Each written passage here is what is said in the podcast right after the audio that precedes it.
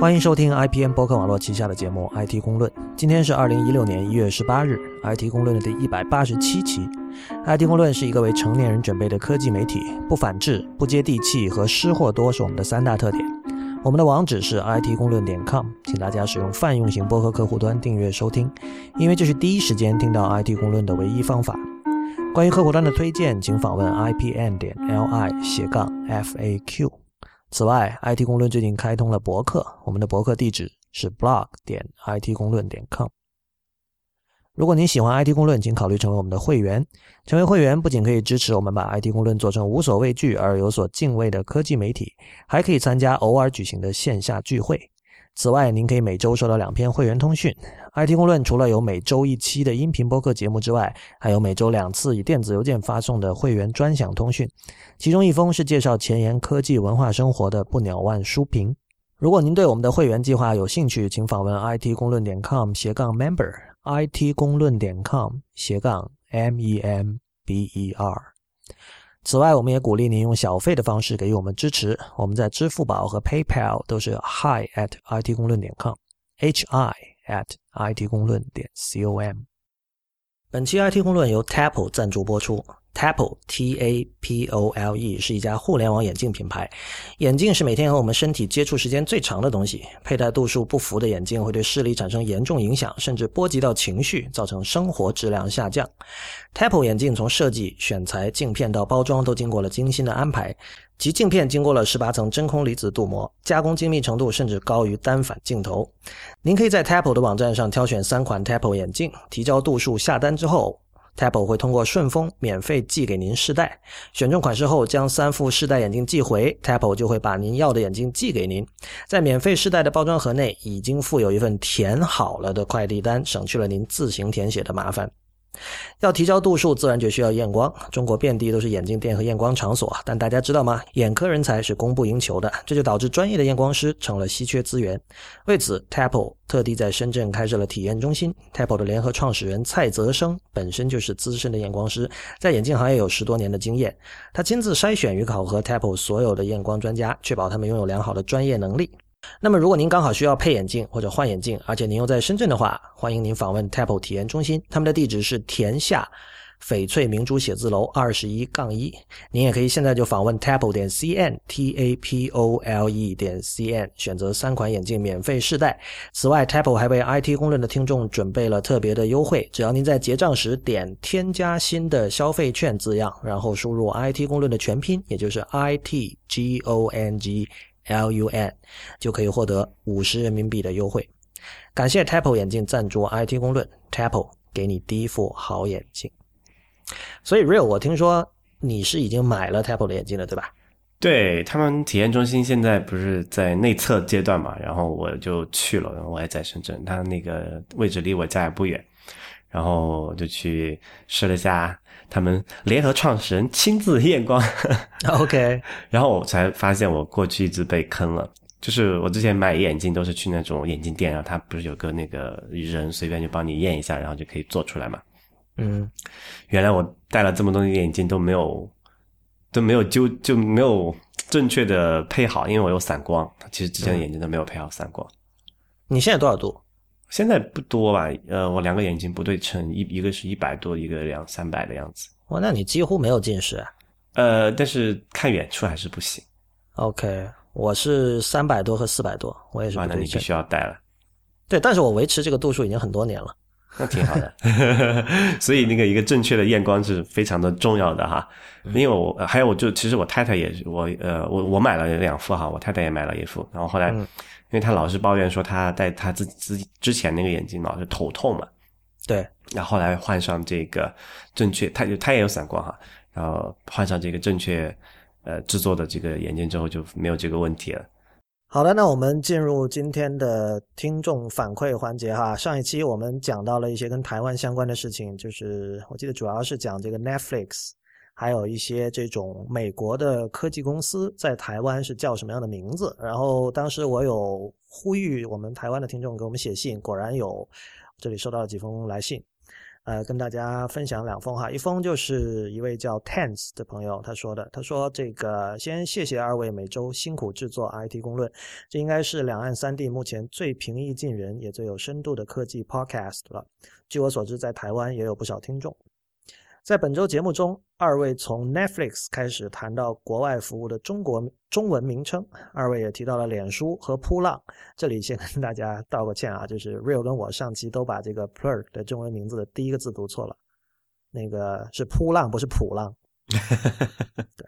然后这个这个其实就是那个扑哧一声笑出来那个扑嘛，口字旁的那个。对。呃，然后继续读 Tense 的信，他说是这样的，在台湾，因为一般大众的英文并不很好，所以只要是使用者多到连普罗大众阶层都有的话，那么多半这个产品都会有中文名字。有些是服务本身自己想的，但更多是使用者发明的、约定俗成的。比如说像扑浪这个名字，就是因为 Plurk 很难念。括号台湾人不太会念卷舌音和不发音的子音，因为台语没有两种，没有这两种子音。那这一点其实在这个大陆的很多方言区都是一样的哈。我我我也不会。呃，继续，呃，这位朋友说，这个用户自己呢发明了扑浪这种用法之后，Plurk 官方决定从善如流，就用扑浪当做官方的中文名字。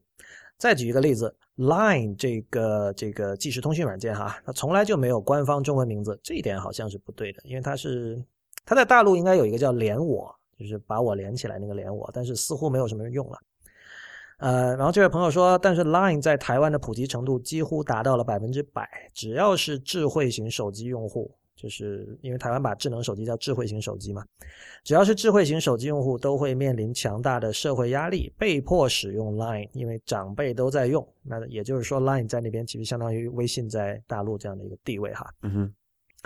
而 Line 在国语和台语都很难准确发音，台湾人都直接用赖，赖皮的赖。比如说加一下我的赖，你有没有赖？不过我我必须指出，Line 这个词。我觉得对于中国人来说，确就不管中国还是台湾，就其实确实是不好读的。你有没有觉得？lie，对啊，你你的那个鼻音其实发的不够重的。OK，lying。对啊，对啊，对啊。所以你你得你得去做有一点 effort，去努力一下，你才能够把那个 line 的那个鼻音尽量发出来。反正对我也是，就是我我会有意识的要提醒自己要把这个鼻音发的好听一点，而不是说这个张口就来的那种。所以我可以理解。呃，然后这位朋友继续说，在 Line 还没有在台湾大流行之前，WhatsApp 的使用率也不低。不过它没有中文名字，这么长的单字会念清楚的人也不多，所以台湾人多半都管它叫 APP 三个字母接着念，不念作 App。我这里觉得吃惊的是，就当然我们都知道，在大陆很多时候我们就很多人也是把 App 读成 APP 的哈，但是按照这位朋友的说法，似乎在台湾他们是把 WhatsApp 读成 APP。而不是把 App 读成 APP，所以它是特指这个 WhatsApp。我我的理解，我根据这封信的理解是这样。他这里还说，呃，这位朋友还说，甚至现在很多人虽然已经不再使用 WhatsApp 了，却还是把所有手机应用软体叫做 APP，而不念成 App。这个这个等于说，本来是一个 specific 的一个专门的名词，变成了泛指。对，一个品牌 变成了用来泛指所有的这个。application 的简称就是那个叫什么？味极鲜变成了酱油，是吧？对啊，对啊，对啊。然后还有另外一封信，是一个尚未成年，就是我才知道哈，台湾是这个二十岁才算成年，才算法定成年。要当完兵之后是吧？对对对，有一位这个十九岁的朋友跟我们。来信，他说这个他主要先讲了一下，就是某呃一些品牌在台湾是怎么读的。他说这个你们提到了台湾对一些外来品牌的读法，所以我决定发出我的第一封反馈。第一就是我刚才已经指出过了，我们自己的一个错误哈，就是扑浪而不是普浪。嗯，呃，这位朋友还特地说了，两岸的字典都是扑。然后第二条是这个 Facebook 在台湾其实是有人叫 FB，有人叫脸书，也有人叫 Facebook。然后最后呢，他提出说这个 Netflix 和 Uber 在呃台湾多数是读直接读英文，而不是像就是虽然 Netflix 有一个叫网飞这样的一个中文译名哈，嗯然后 Uber 有个优步，优步我觉得其实跟谷歌的情况有点像，就是它更多是可能是至少说在大陆市场更加为人所知的一个名字。对。然后这位朋友还讲了很多关于台湾这个移动支付，他们叫行动支付的一个情况。因为他说这个感觉 IT 公论一直都蛮关注行动支付的，但是似乎没有提到过台湾，所以跟大家简单介绍一下，在台湾目前最通行的是悠游卡和一卡通这两种 RFID 卡，就是 RFID 这个卡。那么他们原先是作为捷运，也就是地铁，还有公车的交通卡，后来慢慢扩展到小额支付。这两家公司都有跟台湾最大的电信业者，就是中华电信合作，推出了这个 MFC 的 SIM 卡。这个就跟 Real 上次说的深圳的那个 MFC SIM 卡其实是类似的东西哈。他们说好像还不太一样，它这个是需要手机支持的。OK，对我那个是不需要手机支持，好像也可以用。OK，然后继续读这位朋友的信，他说这个这呃，他中国电。中华电信的 NFC SIM 卡是可以透过这个 Android 手机搭配官方的 App，然后用 NFC 来支付。我去办了一张，用起来就跟一般的卡没什么两样，只是原本的卡片变成了手机，用起来特别爽。毕竟没有什么多少人是这么用的。然后他说，只要关机前你没有关闭 NFC，就算手机没电依然是可以用的。对啊，就这这点我觉得其实就挺挺不一样。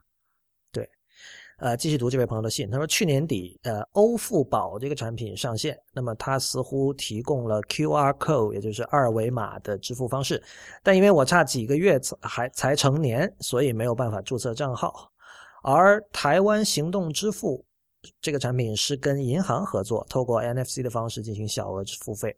另外，好像还推出了一个可以让 iPhone。没有以及没有 NFC 的 Android 手机，可以通过三点五毫米的这个耳机孔完成支付的装置。那这个其实就是应该跟 Square 是类似的哈。对，它从把那个扫磁条还有之类的东西变成一个音频信号，然后再还原出来，就做了一个做了一个 modern。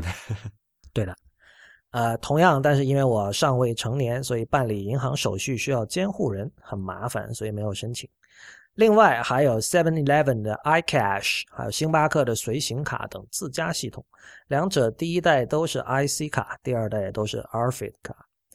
二代随行卡，也就是星巴克的这个随行卡，经过绑定账号后，可以通过手机 App 进行二维码支付。我用过几次，要显示二维码必须在有网络的情况下，而按下支付后必须在五分钟内完成交易。然后这位朋友就补充了一下，他说一开始他以为之所以需要网络，是因为每隔一段时间这个二维码会换一下嘛。然后他说后来他拿了另外一只这个装置扫描了一下，发现每次的码都是一样的。然后他就想说这么说，其实你根本不需要一台这个二维码收款装置，就只要扫了别人的二维码，读取那个二维码里包含的字串，然后再通过 App 生成一样内容的这个二维码，就可以假装是别人账号了。等于说他说那个二维码是永远不变的。哼。对，然后这位朋友他后来又讲到说，他查了一下，就是台湾还有另外几家行动支付，就包括像 Line Pay，就是 Line 那个呃，就刚才说的 Line 了，那个即时通信软件，它做的一个呃支付工具。嗯，还有一个叫 Gomaji Pay，然后还有什么派行动钱包，还有支付宝之类的。支付宝这个名字听起来，它它是智利的智哈。呃。对，呃，总之，呃，感觉目前行动支付正在发芽，百家争鸣，不知道未来会怎么发展。就如果说台湾现在是这样的一个情况，其实感觉跟前几年的中国还有点像，就你记不记得像包括什么拉卡拉那些，还有。就就就是现在基本上只剩下支付宝和微信了嘛，微信支付了嘛。他那个还还还不太一样，因为拉卡拉当年是做这个信用卡那个磁条卡的扫扫呃，就是就是什么刷卡。它是 Square 模式。对对对，就他说那种其实是更还要再往后推一段时间的了，就是有这种移动支付出来过后，通过这个啊呃一就是叫什么来着，就用户安装的一些应用来实现的。但是就是因为它是一个怎么说来着，充分竞争的格局吧。对对对，他说的这个有点像像 Line Pay 这种东西，有点像比如什么 Square Cash，对对，Square 出的一个就是两个人之间付钱的一个东西。还有像美国的留学生里，美国的中国留学生里好像特别流行的有个叫 Venmo 的一个一个产品。嗯哼，就说其实就就就还挺奇怪的，像就台湾那么小的一个市场里面，还有这么多啊独立的小的这个支付的玩家。是的，还不像大陆。好吧，呃，然后刚才提到 Netflix，其实我们有一个东西要补充一下，就是我们上次讲到 Netflix 不是开始向全球扩张嘛？对对。然后这最近又看到一条新的消息。对，就这其实之前全全球扩张之前，我们也遇到过问题啊。不是当时我在加拿大，我也订阅那个 Netflix 嘛。但是因为那个内容的授权是按国家来的嘛，那很明显我在加拿大 Netflix 看到的内容和美国的看到是不一样。当时我记得还专门有一个人做了一个网站啊，就是对比呃当时 Netflix 所提供服务的几个国家，其实也主要就是美国、加拿大吧的，他们里面叫做 Catalog，就是里面那个叫曲库列表还是叫什么片片库列表。的区别对对对，当时我有一个很很明明显的印象，就是加拿大的那个大概只有美国店的，就如果从总量上来讲哈，大概只有美国店百分之六到七十的内容吧。OK，对，这个有点复杂的点是这样哈，就是因为它不是说加拿大店是那呃是美国店的一个子集，就他们还是有有些有些东西只有在加拿大店里面有的，因为也是受就可能就本土的一些内容的嘛。什么 original？对，这这背后肯定就很复杂了。对对对，你是谁就没有没有必要去，就是没有可能也没有必要去追考，比如某一个片子是因为什么原因只在加拿大授权。对对，这个就背后的那个利益错综复杂嘛。但就这个过去问题，大家怎么解决的？就很多人说啊，呃，我我这个买了这个 Netflix，然后又想看只有美国店或者其他店才有的片，那怎么办？那我买个美国的这个什么 VPN 的服务，对吧？然后就连到那里去，要看的时候呢，呃，我就连连接上那个 VPN，我就可以看了嘛。然后看完之后再这么弄，就我知道很多人这么干的，就除不光是这个 Netflix，还有更多的可能是这种叫什么体育赛事，对吧？因为它那个转播权是比那个 Netflix 这种片库要来的就是更更封锁的更严，然后这个授权的 deal 更更对吧？lucrative 更赚钱的一个事情。所以很多人说，可能他比如说你想看这个 NBA。或者是那个美国的这个叫什么，呃，就橄榄球，特别是那种大学的那种橄榄球赛，它只有在美国的某一个，甚至不光是美国境内的，可能在某一个地区，你才能够看到，对吧？这个时候有很很多人就会用那种 VPN 的服务，把自己的 IP 地址变成，呃，你需要呃能够观看的那个呃国家或者地区的 IP，然后再从那边去看这个内容嘛。然后最近 Netflix 的全球化，它要去扩张到超过这个全球一百三十多国家。那这个问题就更加严重了嘛？因为过去可能就几家，可能还可以弄弄忍一下。然后这个他们有些人做了一个调查哈，说说说什么德国的 Netflix 只有那个美国的一半不到的那种片库的量。所以，但是这个因为它毕竟 Netflix 它只是一个中间方嘛，它提供服务嘛，它的内容还是从这个版权方那里来的。那版权方就要说，那你要就我们授权给你可以，你要去扩张全球也可以。但是你要把这个，你要把这个封锁给搞好，就是不能让那些人用 VPN 也能就绕简，就是比较简单或者方便的绕过这个地区限制嘛。于是就出了这个官方说啊，我们要开始去封锁一些这个呃 IP 断了，简单是这么这个样子。对，而且这个事儿就是其实，在呃一两周前已经有消息出来，然后当时 Netflix 还否定了，就他们说我们不会限制大家用 VPN 去。去看这个就是非本地区授权的那个内容，现在等于说他们又等于说是承认了这个事儿了。他没办法，就起码从 Netflix 主观意愿上来讲，他他肯定无所谓啊，对吧？反正你只要付了我钱，我管你在哪里看，对吧？因为你你毕竟那个有因为但 有有一个有一个这个问题，就是有地区差异嘛。可能比如说美国的要贵一点，就是哪个什么欧洲的东欧的国家稍微穷一点，它的那个那个就是每个月的月费。要便宜一些，但这个毕竟是一个什么？它是一个 digital content，对吧？就它的那个什么边际成本几乎是零的嘛，所以只要我收到你份钱了，我才不在乎你在哪里看的呢嘛。但是，但是版权方不这么想啊，这样他就会说你就直接，呃，没有按照我们之前的授权协议来做嘛，就影响了我的利益，怎么不啦不啦不啦？哦，刚才看了一个更更残酷的说法，说澳大利亚的 Netflix 只有美国店百分之十的内容。OK，我是觉得，就如果其实啊，如果你是那种，比如说你要用 VPN 或者某种 proxy 的这种软件去看这个非本地区授权的内容的话，其实本质上跟你去 BitTorrent 或者去电驴，现在电驴还火吗？或者去任何这种 P2P 网站下载盗版内容，其实没区别。就你你还不如那样，对吧？因为你你用 VPN 的话，你看现在 Netflix 把你封了，因为你你其实虽然这跟盗版。呃，不完全一样，但是你事实上你做的事情都是你违反了版权方的授权协议，在消费盗版嘛？对，就本来这个片没有在你的国家发售，你通过某种方式去啊去实现了。虽然这个过程中你给 Netflix Netflix 付了钱，你给这个 VPN 的服务付了钱，对吧？但是你还是在盗版。对。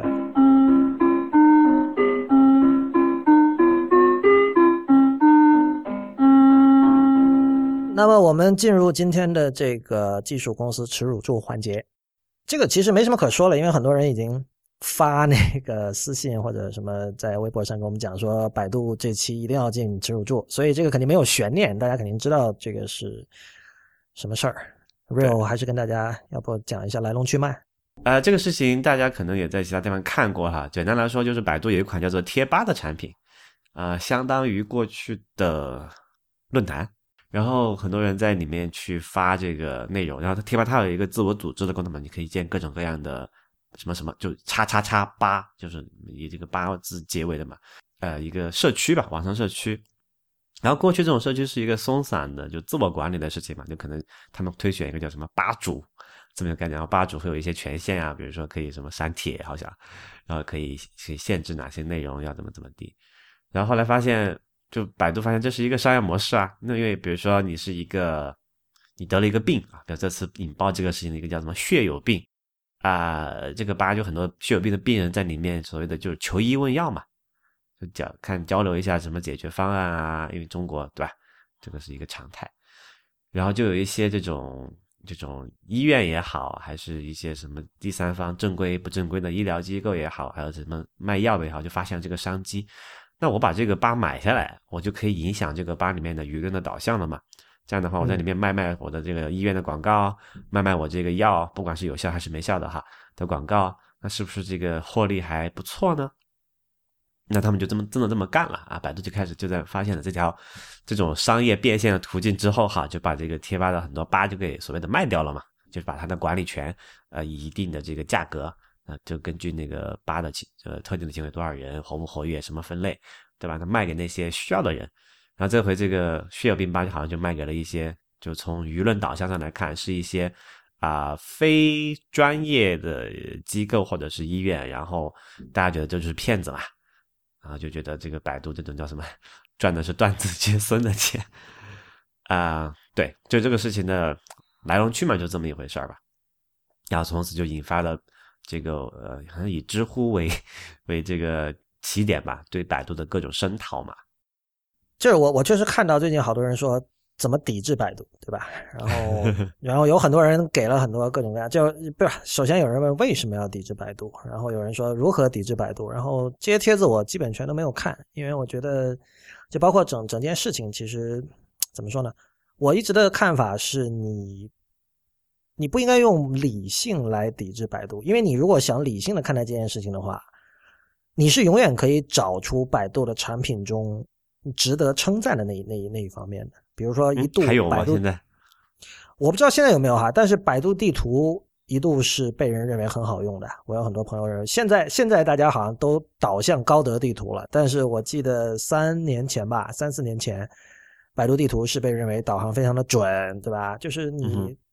因为它那么多产品，而且它很多产品确实有充分考虑到中国的一些特殊的一些情况，比如说最基本的吧，像百度地图的那个离线地图功能，其实 Google Maps 是在非常非常晚，对对，去年才出现的，而且，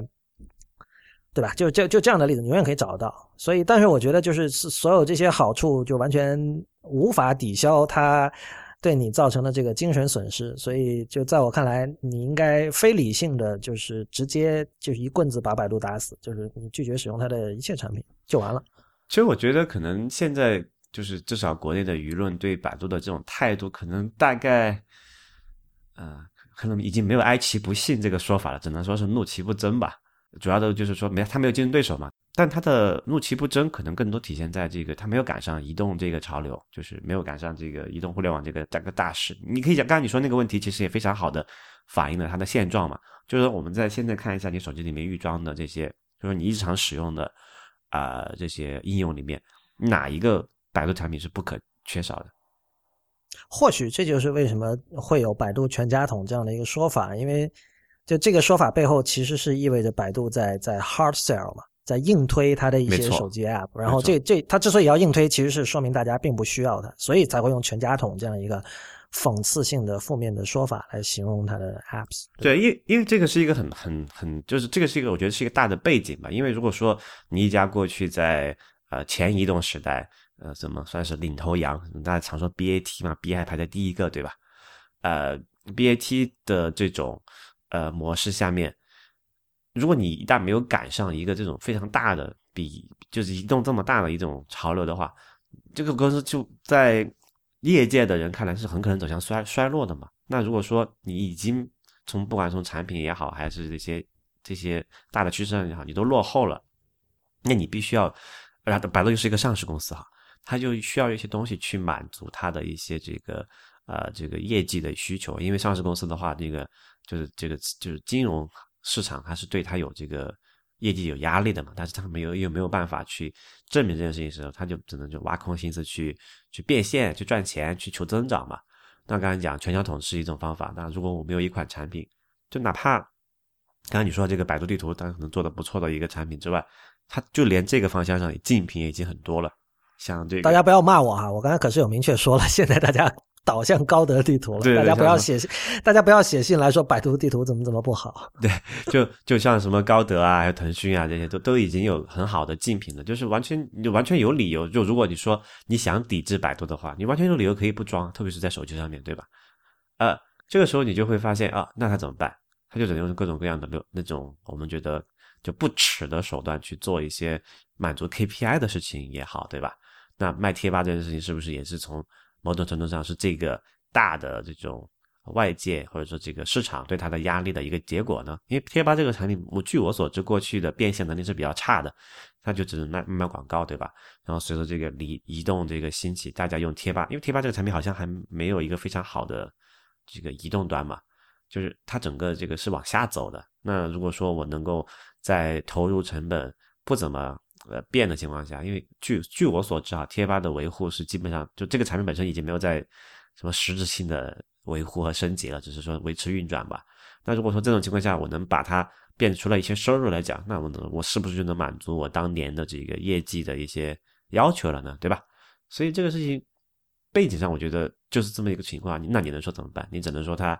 呃不不不争，对吧？他为什么？不做一些有给力的产品出来，没有为什么不赶上这个移动的互联网的这个趋势呢？那当然，你可能说在究其背后的原因，可能就是因为当年那个他没有了竞争对手嘛。那也可能说是咎由自取还是怎么样？因为毕竟你过得太舒服了，对吧？你在对，你可以说咎由自取，但是就像你说的，就是以前我不记得节目里有没有讲过，就是一个人很舒服的时候，他是不想改变的。对对，但是就今今天我们都讲说哦，改变怎么怎么重要，但是就是我们说 disruption 怎么怎么重要，但改变自己是最最难的嘛？不是，或者说你对，就是说你要 disrupt 自己的前提，一定是你现在不爽，你现在有很多痛点，或者你现在就你对现状不满才会改变。但是觉就人性很重要的一点就是，如果你现在很舒服，赚钱很多，你是不想改变的。对对对。所以，所以，所以，我觉得就刚才讲的那个大背景，就是这个是一个可能相对来说大家能够比较认可的对于百度现状的一个论述嘛。啊，在在在这么一个前提下，我们再来看这件事情，其实其实觉得还至少来说理性上哈，我觉得可以理解了。然后再说到这个卖贴吧本身这件事情，有很多人说这个是不是要要什么启用这个什么启动反垄断调查，说他的行为是否合法什么的，我觉得这个倒。没有上升到那个层面去，因为首先第一个就是说，哪怕是在前移动互联网的时代，也不止百度一家在做搜索嘛，也不止百度一家在做这些呃互联网社区嘛，就是你说从这个反垄断的方式去去起诉它，其实很明显是没有出路的。就好像你你去现在去看现在的谷歌，你说它虽然垄断了这个搜索市场那么多，呃打引号的垄断哈，那其实你你严格按法条来讲，都不可能说像当年啊这个美国司法部去搞这个微软那种情况。的呃，在法律上站得住脚的一个一个一个方法嘛，而且这里有个核心问题，就是其实很多人可能已经知道了，就是垄断本身并不违法嘛，就违法的是你利用你的垄断地位去呃，使得竞争对手不能做某些事情。对，简单来说是这样。就起码在这个程度上说，我觉得就以我们对这个司法的理解哈，我觉得是很难很难成立的。啊，然后再回到百度出卖贴吧本身这件事情的合法或者是合理性上怎么样？我们理性的来讲，这件事情本身是合法合理的，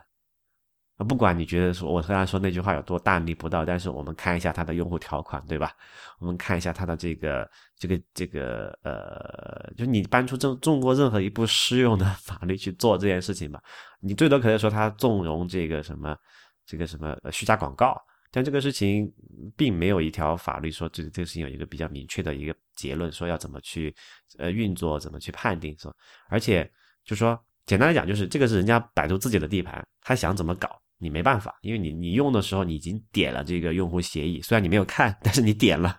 对吧？这个时候就会有这种后果，你就是需要承担的。所以我觉得，与其说我们天天说这个，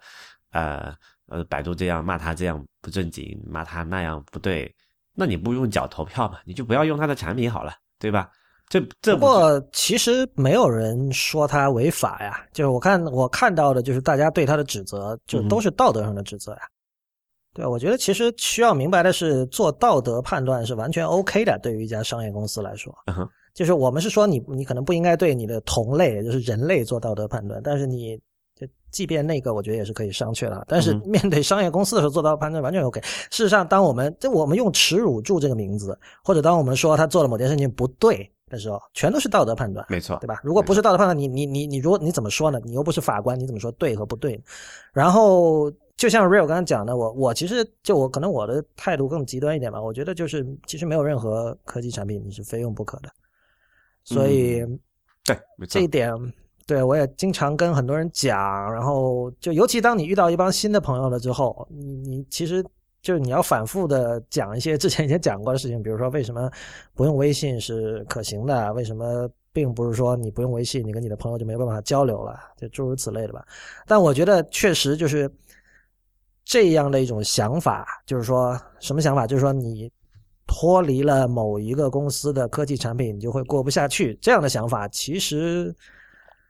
导致了某些我们不愿意看到的事情的发生。但怎么说？刚才你说那个是一个理想状态下吧，我也我也认可。但我们这看日常的这个对你生活的造成的不便利来讲，可能有些产品还，如果你真的要完全不用它，还是真的挺麻烦的。你那你你说？你不在这个国内，你可以完全不用微信。但你你现在真的在国内来看一下，如果完全不用微信的话，对你生活的便利性还是有蛮大的影响的。那首先我没有完全不用微信，不我就然后第理论上你是可以的嘛，而且对你生生活来说不会有太大的影响。没有是这样的，我在国内和国外的时候，我用微信的频率是差不多的。OK，就是我。我并没有因为这个国界的这个缘故，就是对我现在还是经常跟别人讲，就是就比如说，如果你人在国外，或者如果你翻墙对你来说是一个相对简易的事情，那我们最好不要用微信，或者说，就是如果你是 iOS 用户或者 Mac 用户，那我们可以用 iMessage，因为它是不需要翻墙的。呃，可靠性比较差。对，不，这这些行为在很多人看来很堂吉诃德嘛，但是就是你。就一方面，我我其实也是矛盾的啦。就一方面，我会觉得说，整天纠结这些事情其实是浪费时间。但是另一方面呢，就是我确实就可能说，我看到像这次的百度事件，就同类的事件的时候，我的那种恶心感，其实要远远的比很多在网上骂百度的人要强烈的多。所以我才会主张用一种。非理性的方式来对待这些问题，因为就是，但其实你有没有觉得哈，那些在对这个对百度这个事情喷骂的最厉害、抨击的最凶的，很多恰恰反而是百度本身的重度用户，或者贴吧本身的重度用户，因为他们没有别的我刚才就这个意思。就是就是一个人在网上骂的很凶，其实并不反映他真实胸中的怒火的这个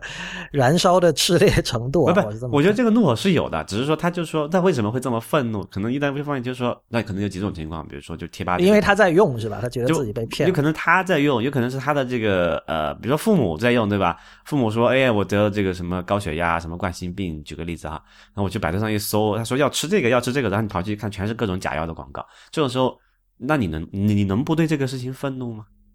对，然后父母还会以这个不要太反社会为由，让你不要太反反反百度啊。他还会说那个，就你看这个这个网上都这么说了，这个你为你为啥就不给我买，对吧？举个例子，或者说怎么？对，还有就是最基本的，不要当愤青，不要跟主流社会作对，对吧？对，这这都是这都是有很常见的事情。所所以这件事情，我觉得这个这因为这个贴吧事情，就就有人问我说，这个百度应不应该上耻辱柱啊？当时我跟他说，我这么跟他讲，我说。这个百度不是应不应该上这个耻辱柱的问题啊？这个这可能在中国来讲百度就是这个柱子本身，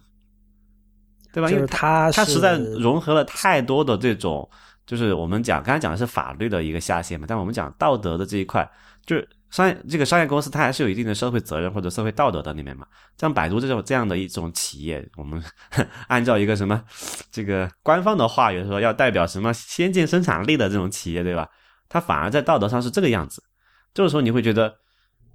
就你就想把他一一一，你想把他拍死，拍弄弄弄下去，对吧？就就像刚才讲什么，哎，就怒其不争的一个原因嘛，我觉得。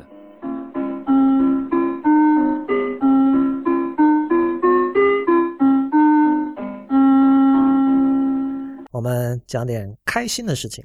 您现在来收听的是 IPM 博客网络旗下的节目《IT 公论》。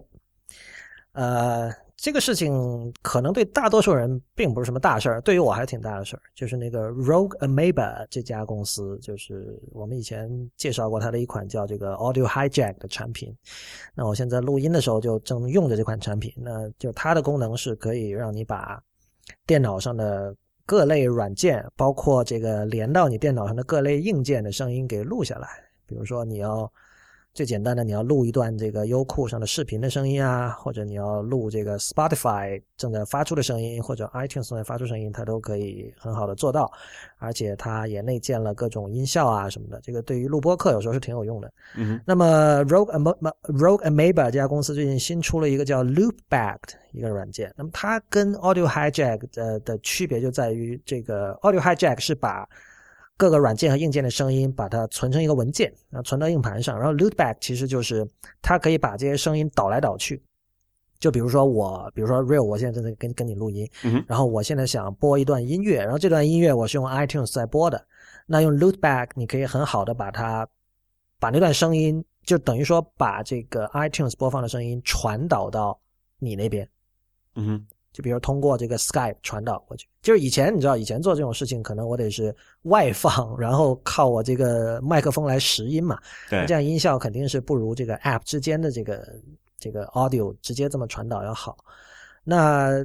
就作为一个让各个 App 之间的声音可以导来导去的一个 App，其实它的潜力很大，它的可能性也很多，所以这个值得大家去去去探索。这个 App 不便宜，它是要一百美元。然后，但是你现在在一月底之前用它给出了一个这个 offer code，用它给出一个优惠码，可以用六十九块钱、六十九美元买到。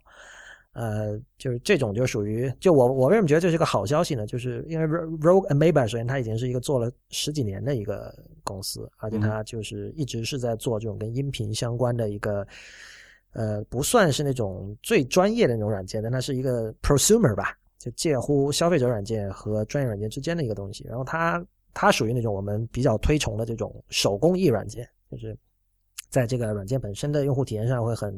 做的很精细，各种动画都下了功夫，然后也会经常持之以恒的去抓各种 bug，然后相应的软件卖的比较贵，这种贵会让你觉得哦，这个物有所值，一分钱一分货，是吧？就这样。呃，这样的公司现在是买少见少，越来越少了。所以就是我我看到它居然还有新品出现，我还是挺开心的。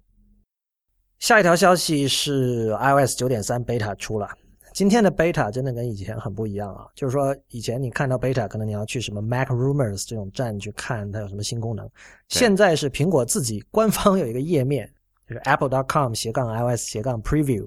你可以在这里看到九点三的各种新的功能。这这这件事挺奇怪的，为什么要在一个这个我们所谓的小版本升级里面，呃，搞这么一出呢？就是以前好像没有过吧？以前是没有啊，就以前以前不只是没有这样，以前你知道 beta 版是在那个 NDA 下面，就是它有保密协议的，就开发者就你花了每年九十九美元去注册成为一个 iOS 开发者嘛，嗯哼，他的那个协议里是有说你可以下载这些 beta 版的软件，但是你不能对外说的。而且后来不是有那个所谓的 public beta 嘛，那个就没有那个 NDA 的限制了。public beta 没有了，好像现在就是这种正式的 beta 也没有了啊。不不不是好像了，现在苹果自己都公开放出来，就是很显然是这样嘛。对，因为呃，我不知道这是因为他们会觉得这有一点营销上的好处还是什么，但是也很难说吧。就就像以前他。保密保的那么死的，大家不一样在网上说，其实有很多人是无视那个保密协议，就那些那些小道消息站都是无视那保密协议在网上说的。嗯哼，那反正九点三 beta 这几个重要的功能，一个是那个 Notes 可以加密码了，就是它内建的那个笔记的那个带锁日记。对我我发现最近我才知道，这个用 Notes 的人很多哎。对啊，我我我是呃重度用户啊，现在啊，你现在是 Notes 重度用户，为什么？就很方便啊，这个 就可以那因为我跟大家交代一下，因为我跟 Real 平时我们合作，就是我们在这个呃规划每一期的节目的时候，我们是用一个叫 Simple Note 的软件嘛。对因为就是我我们需要两个人一起来写一个这个文档，包括我我跟有一些这个 IPN 下面其他的一些主播合作也是用这个。对。然后我我我不知道原来你还在用 Notes。对，因为因为那个 Simple Note 有有一个很严重的问题，就是它没办法建那个叫什么 folder 嘛，它是用那个 tag 的方式来组织的嘛，OK，就其实有有有点乱。比如说我我嗯现在的这个，因为我们也录了那么多期节目了，对吧？每一期节目就会有一个文就会有一个文档出来，我左边那个列表已经非常的 乱七八糟了。然后 Notes 它有一个它有一个叫做啊、也也是叫 folder 吧，对，也是叫 folder 一个，就是它可以把那个 folder 列出来，我可以分别类的放一些，就大致上是这个是属于哪一类的，然后我在里面就看起来要稍微整洁一点嘛。当然这个这个也是一个就部分原因吧，其实最主要原因就是因为它系统自带的呀。就如果没有什么特殊的需求，我就用系统自带就好了，因为它跟那个 iPhone 就是 iOS 的同步还挺挺快的。啊是吗？就是它的 iCloud 同步居然是好用的。那就就就这个 Notes 本身就还还凑合，因为前最开始的时候好像经常还出现过丢 Note 就就就比如说你同步的时候中间丢了几篇或者重复出现呃相同的几条这种情况，但最近一两年就基本没有这个情况了嘛，然后就用这个默认的，其实还挺好的。嗯，我最近因为看到一些人讲，我就上次是那个 Jack Dorsey，嗯哼，他其实是 Twitter 一个还挺重要的一个什么什么决策吧。对，他居然是在 Notes 里写了一个 Note，然后截屏，然后发到 Twitter，所以后来当时就很多人就讲嘛，就说其实 Notes 的这个就是你可以看到，你因为你可以想象一个普通人，可能他就是就普通用户，他会觉得哦，因为就是预装的，我就直接用了。但是所谓的这个科技圈的人，就总要找一些什么更好的 alternative，对吧？要用一些第三方的软件。但是事实上，你发现很多科技圈的人也在用这个东西。对对对对，哦，对，Note 还有一个非常非常非常要紧的事情，嗯，它应该是目前对 Apple Pencil 支持最好的应用吧？哦，好吧。就你还记得有？但你并没有 Apple Pencil 啊。就我只是去那个店里面去试了一下，就我还是得为什么 future compatible 做一点准备嘛。万一以后这个我只能在里面写写画的时候，我还得用它，对吧？对我对这种笔记软件的期待，就是说这是一个用完就丢的东西，就像那个纸质笔记本，可能我就我不会存的，我认为我搬家肯定就丢掉了，所以我对我像你说左边这个列表我也很乱。我我现在就是可能偶尔有一些相对不长的文章，我会在这个这种笔记软件里先打一个草稿，但一旦我要开始，就它的骨骼基本成型了之后，我会把它移到一个相对正经的写作软件里，比如这个 Ulysses，或者是哪怕是像那个 Sublime Pro，不是不是不是 Sublime Text 这样的东西。然后九点三 Beta 还有一个功能，这个被一些人诟病啊，就是它有人说它山寨了 Flux。那个事情我们之前讲过啊，然后现在再复习一下。它它那先说那个是干嘛的？它是一个最开始的时候，它是一个 Mac 上面的一个软件，然后它可以根据你所处的这个经纬度和你的这个当前的时间，判定你现在外面这个太阳大概是一个什么样的亮度，对吧？因为有你的那个太阳在天空中不同的角度的时候，早上和傍晚它肯定会暗一些嘛。然后他会说，那你到晚上的时候。它就会跟着那个太阳落山的时候，越把那个屏幕越调越黄，就它其实是调节那个屏幕发出了蓝光的、对，减少蓝色的光吧。因为呃，有一个不知道有没有被这个科学证明的一个说法，好的一个一个有论文的，有论文的，有论文，但是其实就我们没有都没有看过那篇论文怎么说嘛，你不知道这个事情，可能科学 community 对此有争议，是吧？就没有明确结论，只能说是，就是说，但这个说法是这样的，就是说，为什么你晚上睡不着呢？是因为你一天看太多的这个蓝色的光了。因为说，嗯因为你想想啊，这个他这个他这个故事还讲的蛮蛮蛮性感的。你想，你过去这个在人类百这个百万年的进化中，是吧？是不是一到晚上有火的时候，都是那种昏黄的那种柴火的光，对吧？嗯，那是不是这个时候你就更容易昏昏欲睡呢，是吧？但是因为有了这个屏幕这个东西之后，它晚上它发射光还是那种白的嘛，全白的，就是有很多蓝色的光的成分。这个时候发现啊，你会觉得你还就你的大脑就会觉得还是在白天，就会兴奋嘛，一兴奋不就睡不着嘛，对吧？他的故事这么讲的，然后就有这个 Flux 这么应用去调节那个光，去模拟那种感觉。到时候，呃，我又用过相当长一段时间的 Flux，嗯，我太太应该现在还在用。就是他到你到晚上去看他这屏幕的话，就是一片昏黄的这个 屏幕。对我我试了很多次，我还是受不了，所以现在我还是不用。对，我也现在就是就是关掉了好多年了，两受不了这种沙尘暴式的屏幕。沙尘暴式想起了北京。OK 啊，这个应用它过去是刚才讲是在 Mac 上面的嘛，然后后来它做了一个啊、iOS 的版本，但是呢，因为你要控制这个屏幕整体的亮度，很明显这个权限不是任何一个应用都有的嘛，它需要调用一些私有的这个 API，所以这个 Flex iOS 版它本身是没有办法通过 App Store 的这个审核的。所以它之前就有用了一个呃机很机智的一个办法，就是所谓的叫 site load。就之前 iOS 八还是九的时候，苹果开放了一个说，呃，如果你有一台这个 Mac，你可以直接通过 Mac 然后插线的方式，呃，往你的手机里面装一个你自己编译、开发、签名过的应用。就是，因为，过去都不行嘛，过去只有开发者账号的人才可以做这件事情嘛。后来 iOS 八还是九，应该是九吧，九的时候他就说，呃，不管你是不是开发者，你都可以通过自己电脑往自己的这个 iPhone 里面装一个这个这个应用，然后你自己签名，就就不经过这个 App Store 了嘛。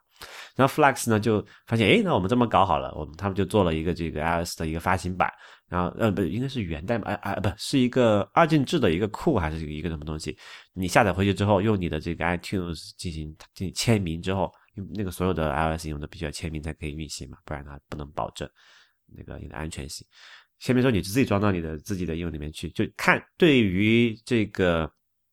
呃 i iOS 来讲或者 iPhone 来讲，就是说你自己开发了个应用装到我上面去，那你就用呗，对吧？但是他把这个东西公开发布出来之后没多久，苹果就找到他们说，哎，不行，你们这个是违反我们这个协议的，你不能这么搞。然后后来 Flux 就发了一个声明，就把这个东西撤了。然后呢，我们就发现 iOS 九点三九点三的这个 beta 里面就多了这么一个叫做 Night Shift，这个中文怎么翻？夜间模式吧。夜间模式，嗯，对，就是它可以把屏幕的亮度变得很黑。刚才也讲了，也是根据你的这个这个你当地的日出日落的时间去调节你的这个屏幕上蓝光的这个比例嘛，从而实现类似的效果。这个事情就很多引起了很多争议了。大家那大家都会想说，诶，苹果你之前搞掉它，是不是因为你自己想做这个事情，然后你不想让别人来搞？这这这个事情怎么讲？我觉得就还比较复杂哈。我觉得如果按苹果的节奏，九点三里面出现这个东西，它肯定在比较长的时间之前就已经在计划这个 feature 了嘛，对吧？所以你对，而且你通呃，你以这个 side loading 为名义封掉那个 app，其实是没什么问题的。呃，可能这个反而是很多人对这个的疑义就在于此，就是说，呃，如果说你系统想自己建一个这个呃这个呃，就你抄它没有问题，苹果也不是第一次抄别人的东西了嘛，对吧？呃我们打这个打银行的钞，这个本身其实我觉得还好，因为本而且这个这个这个 feature 本身是一个非常小、非常机智的一个特性，不是说我完完整整的山寨了一个完整的产品还是怎么样，对吧？所以这个事情本身倒没什么，但是可能问题就是该在于刚才你说那个，你为什么要禁掉人家 load 的这个这个权利呢？对外的最合理的说法应该就是安全性。对，就只能通过这种方式来讲嘛。对啊，就是如果你允许大家插条线从电脑上装软件，那 iOS 本质上跟 Android 就没什么区别了。这就是，这其实是很多国内用户最希望看到的一个状况吧。就是我，比如说以前 Windows 上我下一个 exe 我就可以随便装，那 Android 上我下一个 APK 文件我就可以随便装。对，但是就是这样的用户是傻傻的，不知道你装的是什么东西嘛。那你可以直接跟那用户讲说你这个不安全嘛，那就大家不要就这些但这个选择你期待大家自律了嘛？对这个选择权在哪里？是在苹果吗？还是怎么样？就你就很难讲这个事情。而且他是就是他上次给那个叫做呃 Flux 的说，是他苹果找 Flux 说让他把那个发布下架了，但他没有并没有禁掉这个事情的操作性。就是如果说啊，我们举个例子啊，Flux 他就不管就不鸟你苹果，你跟我说什么对吧？那嗯，你就直接，我就接着放啊，我就接接着让用户就签名干也是可以的呀。就只是说 Flex 比较听话嘛，他就把那个下掉了嘛。但并不并不排除以后还是有用用这种方式来做这个 side load 的嘛。就是他不想开这个先例嘛，嗯就是如果这样是可以的话，就大家都这么干了，所以是杀杀鸡儆猴，是杀鸡儆猴啊，我觉得是杀鸡儆猴啊。好吧？反正呃，我觉得是这个苹果自己做这个 night shift，呃，啊，刚才忘了提啊，night shift 本意是夜班的意思，就是上上夜班了，夜班、夜班和日班。然后这个这个模式有一个问题是，它对硬件的支持是有限的。比如说，我现在升级到九点三 beta 的只有第一代的 iPad mini，那当然那是很旧的设备了，还有 iPhone 五也是很旧的设备了。这两个设备都是不支持的，因为它这个功能是在那个 settings 里有一个选项，是在那个 display and brightness 里面。然后我在 iPhone 五上是看不到这个选项的。这个还挺有意思，因为照我看来，要支持这种夜间模式，其实完全不需要有什么特殊的硬件，支持只要有那个 GPS 的那个位置和时间就可以了。为为什么做不到？嗯反而还挺挺挺奇怪的，可能说底层驱动的问题之类的，有可能吧？还是说他们就不想、啊不想去做那么多兼容性测试，不支持了嘛？毕竟那些设备都。对的，对的。然后九点三有一个，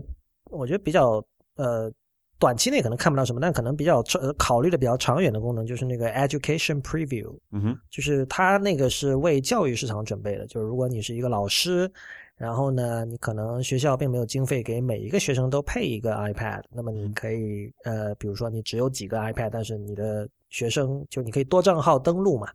然后就以前去管理以前学校是有一个机房，全是这个什么 PC 或者是 Mac，对现在有一个机房，里面全是 iPad 固定在桌子上面的。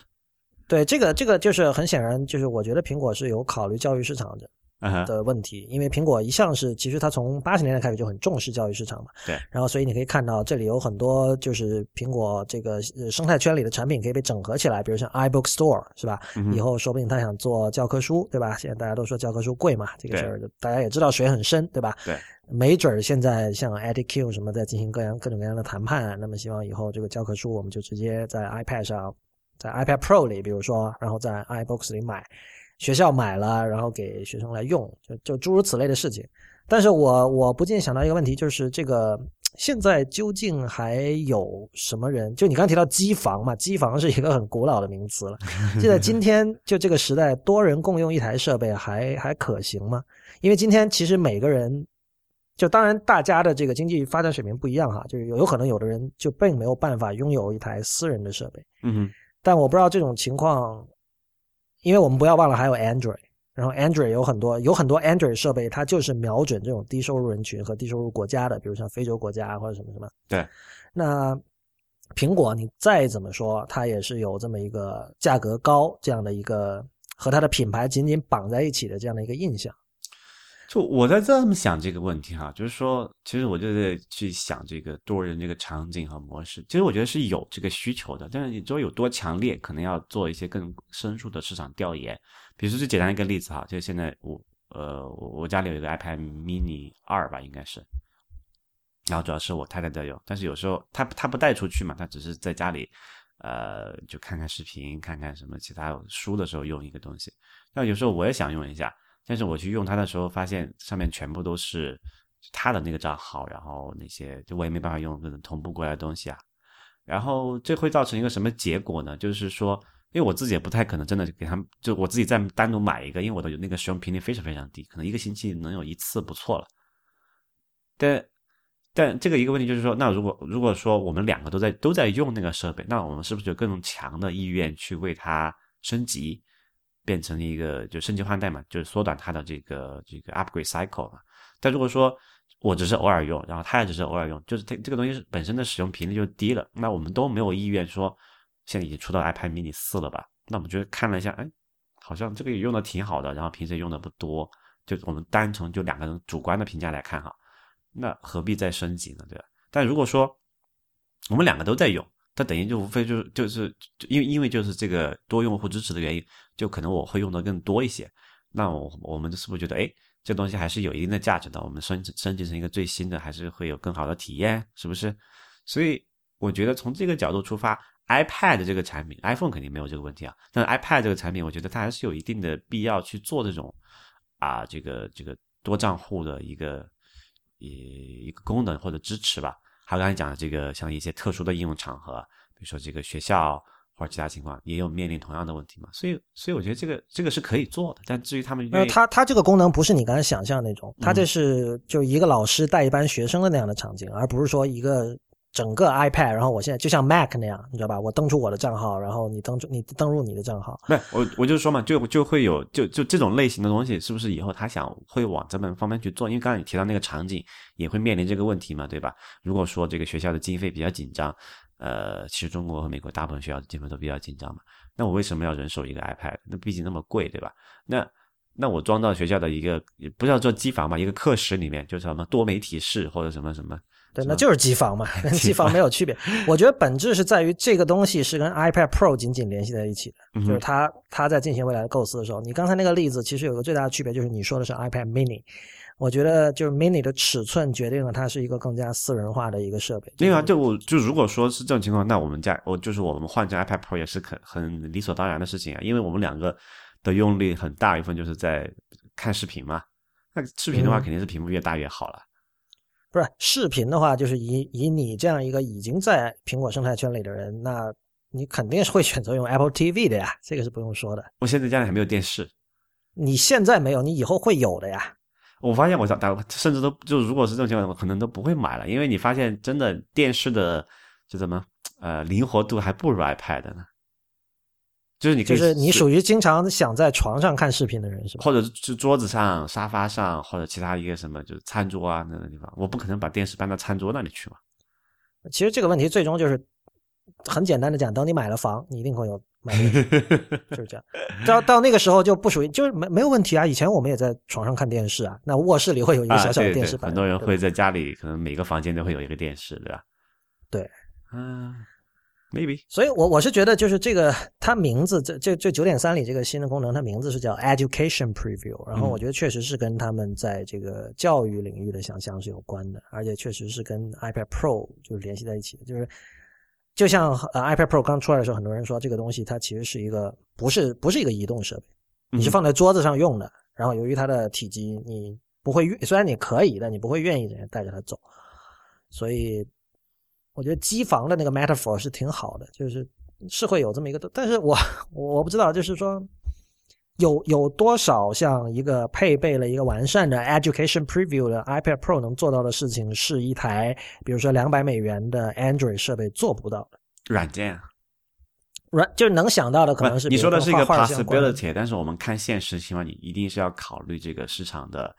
呃，这个生态的嘛，就是很多现在做美那么怎么教育软件的人，他不会在安卓上面去弄，因为有一个这个问题，就是这个市场是非常小众的嘛，就是从整个体量还有这个用户群体来讲，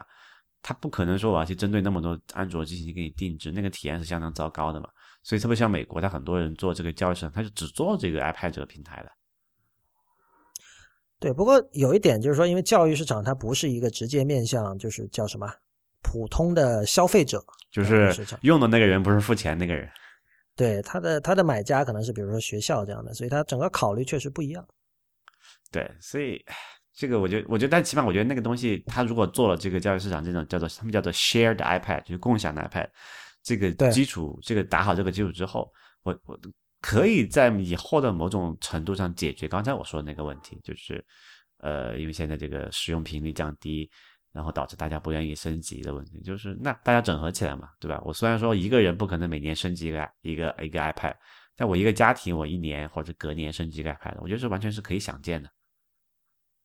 你这个前提就是他得把这个多人登录这件事情做得更加彻底，就不只是一个我我只面向教育市场的一个，对对而是说整体性的。觉得我们我们就来这里发散设想一下，这个多人登录要做成一个什么样的一个样子，其实可以做得非常的。呃，体验做的非常的无缝的，因为现在空间上去了嘛，比如说现在最就倒数第二配的是六十四 GB 的型号嘛，对吧？就是空间不是问题的情况下，那我现在不是用那个指纹识别开启手机开启那个解锁嘛？嗯，那如果它真的真的能做到这个非常快速的这个多人的这个切换，那我可以做到我我谁的指纹按开就是开了谁的系统啊？明白我意思吗？就是就对我来说，那个 iPad 就是像呃看起来像是我自己的，但是。只是说在底层它它其实装了两个人的账号，然后根据是谁看谁开的锁，或者是谁输的那个解锁密码，当然这可能得要求两个人解锁密码不一样，这这个是技术手段再再说啊。我们就说最体验最好那个情况，就用那个指纹解锁，谁打开的就看显示谁的系统，就是谁的那个状态，谁的所有文档也在里面，那就其实体验是非常好的呀。我觉得啊，就是说，对于那些已经把 iPhone 和 iPad 视为一个个人设备的人来说啊，嗯你你很难去把它当做一个共享设备来用。为什么？嗯，每个人卫生卫生习惯还不一样呢。有的人经常一边吃饭的时候一边用，搞的这个屏幕上都是油，是吧？就是你你不会愿意的。然后，但另一方面呢，以前也讲过，就是在某些国家，大家已经有了就是多人共用一台 iPad 来玩 Facebook 这样的习惯。我不记得是巴西还是哪里了。嗯就是在这个经济发展相对不那么快的一些地方，有时候确实是巴西啊，他们还共用一个 Facebook 账号呢，对对对对对，就就是就是就就怎么说呢？就是说，这这等于是一种硬的事实的一些限制，嗯硬的一些现实上的一些一些一些障碍。但是在没有这些障碍的地方，就是我我觉得，就它不不会成为一个。呃，就大众对它的这个使用范式不会有这样大的一个转就简单来说，你觉得那些高收入的，然后它是也是一个重度这个 iPad 用户的情况下，这个东西肯定对它没有任何区别，它肯定需要是一个叫做 dedicated iPad 嘛，专用的、专属的一个 iPad。对，是这样，而且可能我觉得这个体积还是很重要。就像你刚才提到 iPad Mini 那样小的体积，会给人一个暗示，就这个东西不是共享。不，但就是说嘛，所以说现在我们还是要看市场的大环境嘛。我们看那个 iPad 的这个销量，最近这这连续多少十几好多好多个季度连连下来看，它市场不是我们说那种情况下，也也之前也讨论过了嘛。因为这个大屏手机也起来了，对吧？大家可能觉得手机是这个个人设备，这个是毋庸置疑的问题嘛。因为你只要打电话有一个号码绑定的问题，然后你要出门你也把它带走了，对吧？但像 iPad 这种就扔在家里的设备，就不是像那个什么那个那个 Federici 什么来着，那个哥们儿叫。呃，Federico Vertici，对，意大利人，呃，像他那种人，他肯定会有一个专属的 iPad。但是你说像我目测观察得到的，像呃，我把 iPad 丢家里，然后我的这个我父母他们可能也是把 iPad 丢家里，这种情况下，这现在他们就是一人有一个 iPad，但完全没有必要啊。就如果这个多任务呃多账户支持的很好的话，他们可以就共用一个啊，他们也不是同时在在在用，他们就没有冲突嘛，这种情况。我记得 iMessage 刚刚出来的时候，很多人发现了一件令人恐怖的事情，就是因为你的那个 iMessage 可以同步到 iPad 上，对对对然后当你把 iPad 丢家里的时候，很可能有时候你这些小秘密就暴露了。所以你知道为什么微信它很长一段时间内都只能在一个设备上登录，然后另外这不是这个原因吧？不是 你你你不知道啊？就是这个里面的小算盘很多的，这就是 iOS 九点三。哎，在什么时候发布有说吗？正式发布没有说。？OK，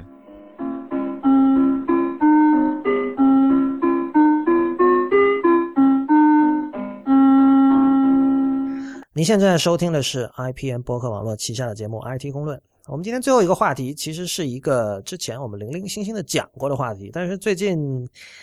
呃，这个话题就是关于 Facebook 的这个 News Feed，就是你在 Facebook 里看到的你那条时间线上出现的各种帖子，它可能是新闻，可能是你朋友发的照片，可能是别的，也可能是广告。那么我们之前讲过哈，就是 Newsfeed 是 Facebook 的一个现金牛，它是一个好像说日入两千万美元吧，现在的情况。就是它是一个在商业上和产品上都非常成功的，也是非常令 Twitter 眼红的一个一个东西。那么我们之前提到说，就是很多人会很多人知道 Newsfeed 的算法很很厉害，而且经过了多年的调整，但是很多人没有想到，其实它这背后有大量的人肉的工作，就是它是一个非常经典的算法加人肉组合来为你去这个 curate 内容的这样的一个例子。那么最近那个 Slate 这个网站上有一篇文章，就是非常具体的把这个 Newsfeed 它背后的这一套机制给大家做了一个解密。呃，这篇文章非常的推荐，然后我看了之后，我其实也了解到了很多更具体的一些事情吧。这个这个事情其实我觉得应该是 Facebook 那边它的跟他们的公关部门可能有点关系，因为一般来说像这个 Newsfeed 的算法就类似于像 Google AdSense 的那个算法一样，属于这个公司最核心、最赚钱的一个资产。呃，如果没有什么这种事先安排好的一些想法的话，他不会就是随便让一个记者就去采访这些像 Newsfeed 的这种总监啊，就负责这个产品的总监啊这些人的。嗯哼，那么这次他等于安排了好几个人，包括这个 Director of Newsfeed Product，有个叫 Adam Mosseri 的一个人，还有他的上司，还有其他的一些人都出来说话了。然后呃呃，我们可以看到，就是现在 Newsfeed 就是包括在知乎上，大家也可以找到很多答案，就是在这个我们知道 Facebook 中国人很多嘛，然后有很多人在就这个组里面有很多这个中国员工。对，就是在在这个组里做过的，有一些人也在知乎上做了一些解答，大家可以去去找一找。但是我看了这篇文章，我才知道，就其实像 Newsfeed 最早的时候，它完全没有像现在这样复杂的这种这种机制。就是它大概零六年开始就有这么一个东西，然后它是比那个现在大家熟知的这个象征着 Facebook 的那个 Like 那个大拇指的按钮要早的。嗯哼。那么那个时候 Newsfeed 上面的那些帖子的排序，完全是看。工程师的直觉就是我，因为我们知道嘛，就是说，我现在要判断哪些文章，这个我的用户可能感兴趣，总有一些东西是你的直觉就基本来说是不会错的。比如说你，你分享他的，你你你阅读他的这个时间，或者你分享了几给几个朋友，是吧？就是从常识来看，如果我分享给十个朋友，那很可能意味着这篇文章对我来说比我只分享给一个朋友要重要。早期的时候，其实工程师都是靠直觉来做这些判断，然后。后来有了 like 之后就不一样了嘛，等于这个时候，那个时候从那个时候开始，读者可以给你信号了。对，就读者可以通过他的行为，这这其实是以前旧媒体人梦寐以求但是得不到的一个东西，就是及时反馈嘛。对，就是呃，这是一个很实际的、很实在的一个信号，而且就是这用户直接告诉你他喜欢或者不喜欢。但是从今天的角度来看，就这个信号。就显然是非常粗糙的，因为如果你把这个这个 Slate 这篇文章读完，你会发现现在他们去调整这些算法，所他们在调整算法之前所定下的那些那些标准就有几百个之多，就包括说你看盯着这篇文章看了多久，就这些 Facebook 都可以知道嘛。而且他对于这个多久的这个判断也并不是简单的说，就按他说，比如说如果我看了十秒钟。就一定意味着比我看了两秒钟，意味着我更喜欢这篇文章，对吧？嗯，因为有可能就人是很千奇百怪的，有时候你看到一张很恶心的照片，可能你忍不住要盯着它看 很久，对。但这绝不意味着你更喜欢它，也不意味着你更希望看到类似的东西。但另一方面，也有一些人可能他就是对吧？人的欲望是很千奇百怪的，有的人可能就是喜欢看恶心的东西，所以就这里有无数的这种微妙的地方。需要他们的工程师来调节，然后呢，就是这篇文章，它很具体的写到了，在这个二零一四年夏天开始，Facebook 就组建了他们有一个叫这个 Newsfeed 质量监控团这样的一个，其实是这个是一个外包团队了。嗯，呃，这个团队有几百人，这点我们之前在节目里讲过。但是这篇文章有指出，这个团这个团队人最初是在美国田纳西州一个叫 Knoxville 的地方，这可能是大多数中国人不知道的一个。就是中部地区了，然后为什么会在那儿？好像说这是完全是一个历史的偶然，因为当时那个以前 Facebook 有一个什么外包项目，然后就在那个地方还是怎么怎么样，就不是特别重要。但是这个团队他是每天他的人每天都会到 Facebook 办公室里，然后他们会给他们的时间线 Newsfeed 里的每一个帖子要写一段体验报告的，给谁看呢？就给 Facebook 的工程师看啊。就告诉他们，就是这这些人其实就是你可以说是某种意义上的小白鼠吧。就是说，我来看我们的算法，对我来看我们的算法调整之后，你对于这个，对于这这这些文章对你来说它意味着什么？就是你对它的这个偏好等等等等。你可以注意到，就是他已经这这这时候他的就是在二零一四年的时候，他们对于这个用户的反馈已经要求的非常细致了，就是他是要写一段话的。就是这这属于，比如你去住了 Airbnb，大家可能都很烦哈。就完了之后，他会不断提醒你说写一段评价嘛，给那个房东。就什么餐餐馆有试吃员，酒店有试睡员，这个算什么？Facebook Newsfeed 的试读员。对，试读员。那关键是就是这个，他他绝对 Facebook 绝对不满足于你给他一个 like，或者说你去这个点一下这个 report spam，或者说你去分享一下，或者说你去评论一下，这都不够。用户就可以了嘛？对。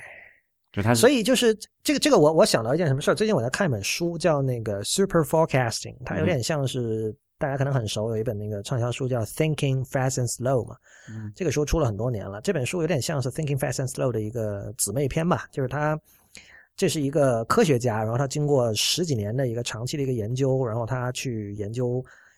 人如何让自己如何提升自己预测未来的能力。就是说，就是其实这个事儿不是他，他这是一个那个，这是跟美国政府的一个一个计划有关哈。就是他他讲到，就是说，比如说医药工业在很长一段时间里，就在过去几百年里，一直到二十世纪吧，嗯，它很多东西都是靠猜的。就比如说一个医生说啊，你你这里脖子这儿长了一个瘤或者什么的，然后我觉得这是恶性的，然后就你要做各种手术什么的，结果这个东西切下来之后，那个病理学家去一化验说这不这是不不是恶性是良性的，但是很长一段时间里，其实病人他跟医生之间有这种信任关系。当医生你的主治医生说这是恶性的，那我心情就是会很差，但其实。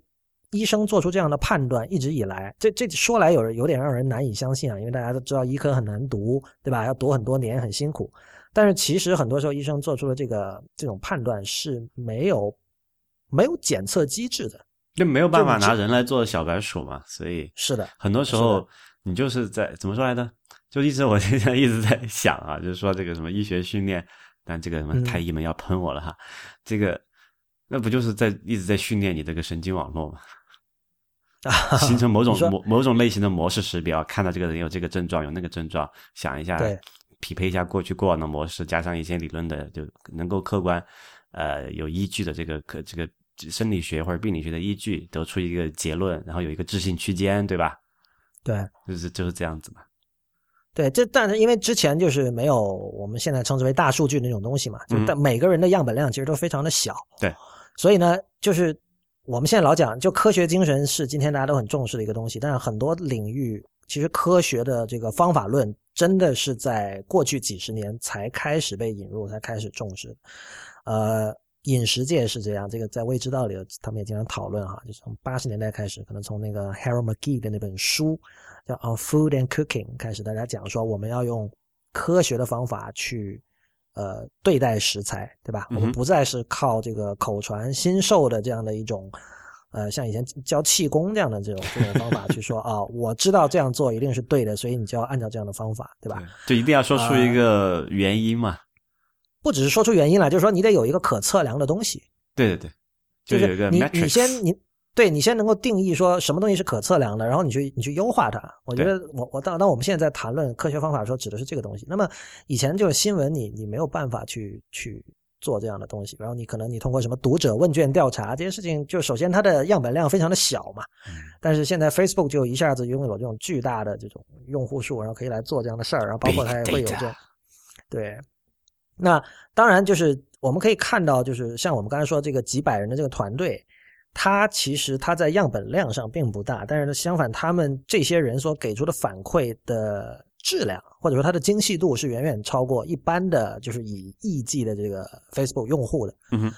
所以这个这个系统应该说是就非常非常的 sophisticated。然后后来，当然他们发现这个 Newsfeed 质量监控团的效果很好之后，他们也把它扩展到了全国。所以现在其实是在美国各处都有这样的这种。呃，外包的团队，然后它包括各个年龄层的人，然后他是每天都在点评，就是 Facebook 是会费付钱给这些人哈，然后他们会每天去点评自己的时间线上的每篇帖子的质量，然后这些人很多都是在家工作，这个所以这这这对这个事情其实说出来就是并不难理解，然后你实际去做这样这种事情，我相信是包含大量的这种脏活和累活哈。呃，我觉得很可能要不是 Newsfeed 现在是 Facebook 的现金现金牛的话，就是大家还会不会觉得这样的工作是有价值的？我，然后我我觉得这这个大家可以去看这篇文章哈。但我看完之后，我有一个想法，就是因为我们经常讲了，其实微信就是中国的 Facebook，就是在用户的活跃度和数量，还有它的同一级别的平台了。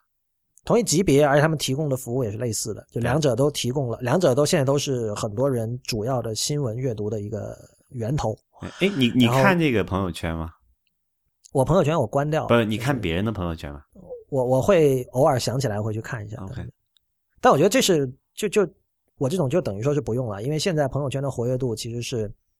就是你非得是打开，然后你是会去按照那个反时间顺序去看你的朋友。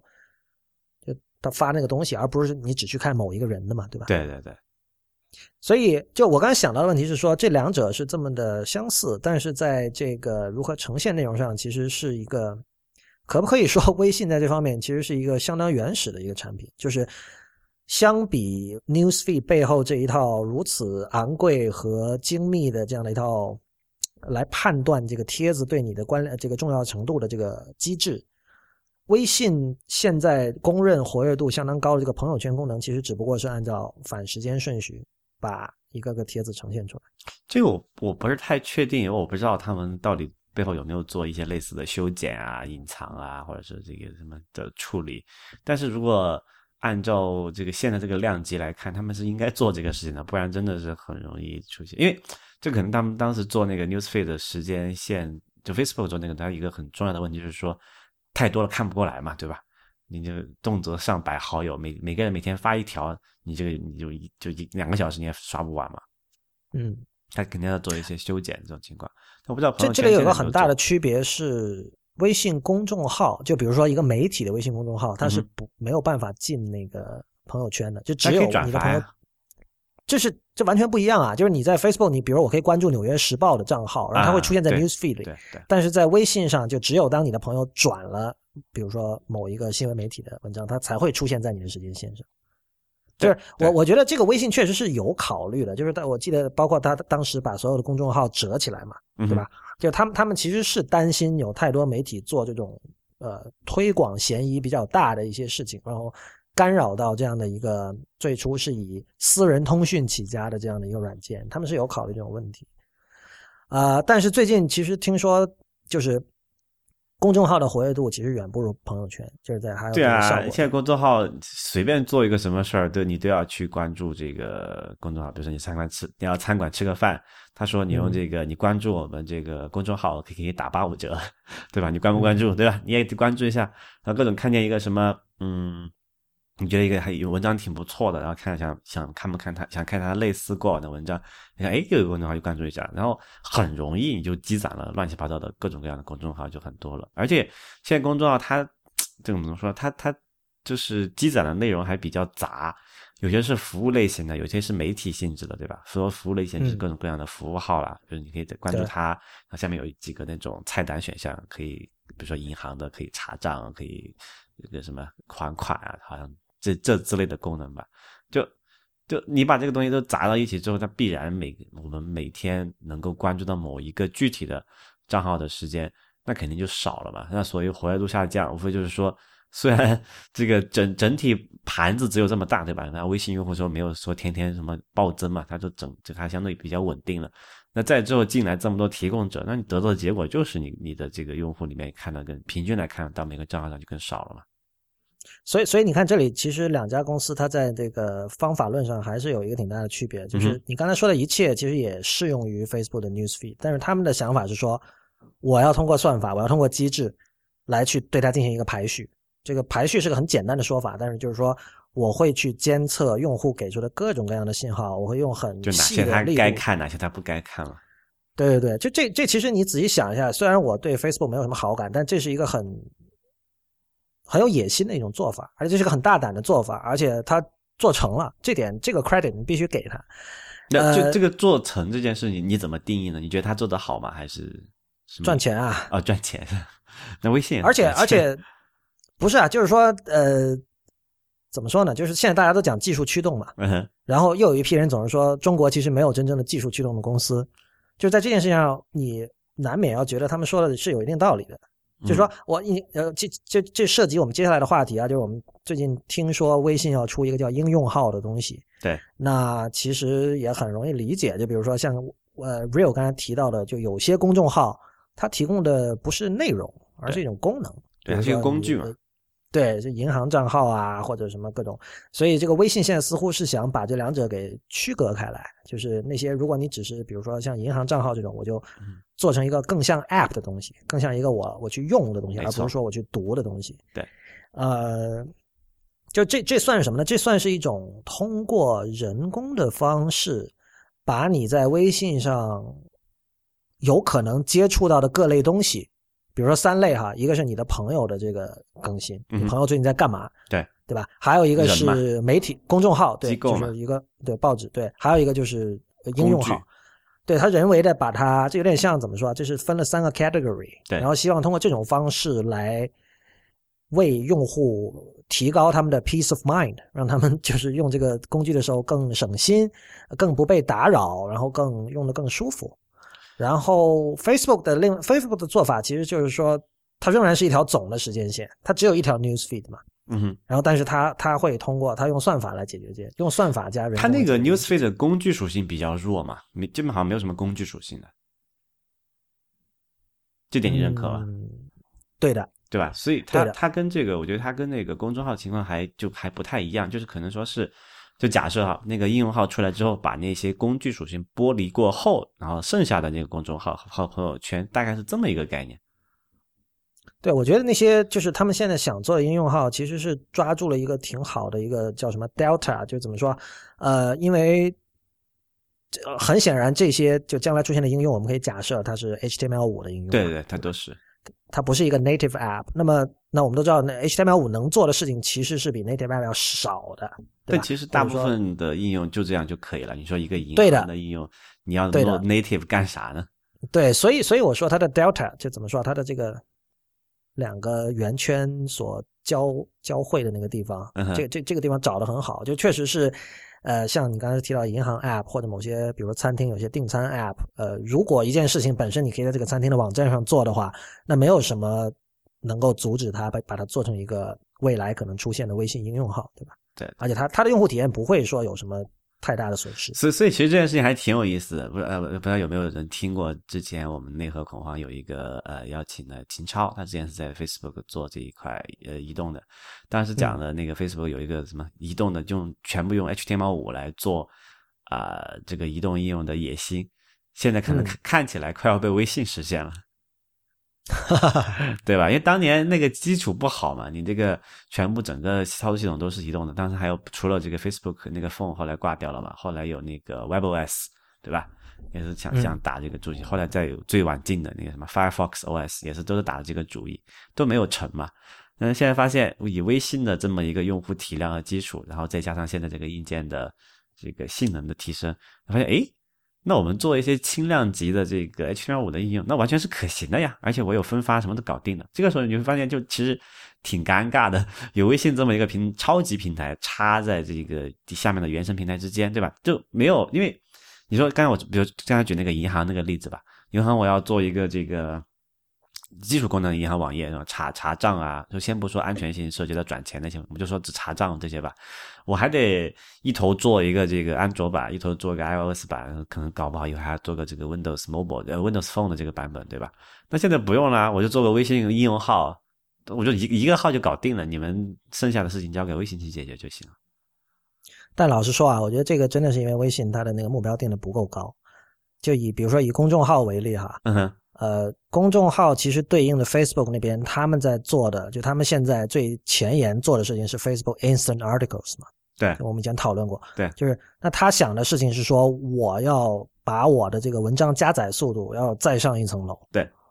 对吧？然后甚至这这还不止，他还有一套这个为记者提供了一套工具叫 Facebook Signal。嗯哼，那么他的意思就是说，以后你们就是现在大家就很看重这种转发量啊什么的嘛。那我直接这方面数据我最全啊，对吧？直接我可给以你所有的数据。对啊，我直接可以告诉你现在什么 trending topic，现在在这个 Facebook 上被转发最多的是什么。对，然后那你作为记者，你就写这些东西好了。这个从这个新闻理想上就是非常值得质疑的哈，但现在可以不讨论这个。但就是说，他所想象的一种呃读者加新闻的写作者加这个 Facebook 平台本身这个三方关系，它的构思要比呃至少我们现在看到的微信公众号要复杂和先进的多。嗯哼，因为比如说公众号，其实你现在去加载一篇文章，其实就是加载个网页嘛。对。那你是你是要等的，你看着上面的一些那一条进度条呃从左走到右。还好，因为像现在那个就是公众号的那个 host 是在微信自己的，它的它能它的底基础设施能够保证以比就是只要你的网络允许，它是能够以比较快的速度加载的。哎，对哦，这个有意思，这就说明它其实在一部分已经实现了 Facebook Instant Articles 的对，它不会单独把这个拿出来说，只是因为中国对面临的这个这个基础情况，现实就是说，啊、如果你就如果腾讯不做这件事情，那你说你要让那些第三方呃媒体还得先有个网站，对，那就做不起来了。你自己业务，那你先别的不讲，你光是备案就够够辛苦了吧，对吧？对，那微信说那不用，我帮你备好了，我那个基础设施帮你搭好了，然后平台发布后台我也帮你做好了，你直接来用就好了。就是说，在中国这些是一个呃先决条件，他不会把这种事情拿出来讲。但是我们用户在潜移默化中觉得，诶，点开微信的网文章就是快，点开那个公众号的文章就是快，你去开一个网页那就是慢，还可能被应用应那个什么被那个运营商劫持，他加东西，那你自然而然你就会会聚到这个平台上面来嘛。那结果就是这样子啊，那不像。就不像美国人那么还是那么单纯，说啊啊，你们不要 host 啦，你放到我这里就好了，我觉得很快的。大家还想，哎，我不要放过去，对吧？我放过去，但我但我觉得这这两个快完全是不同的概念，就是你你因为当时这个 Instant Articles 它它所拿出来讲的例子是《纽约时报》嘛，《纽约时报》它属于传统媒体里在新媒体上做的已经相当好的了，它也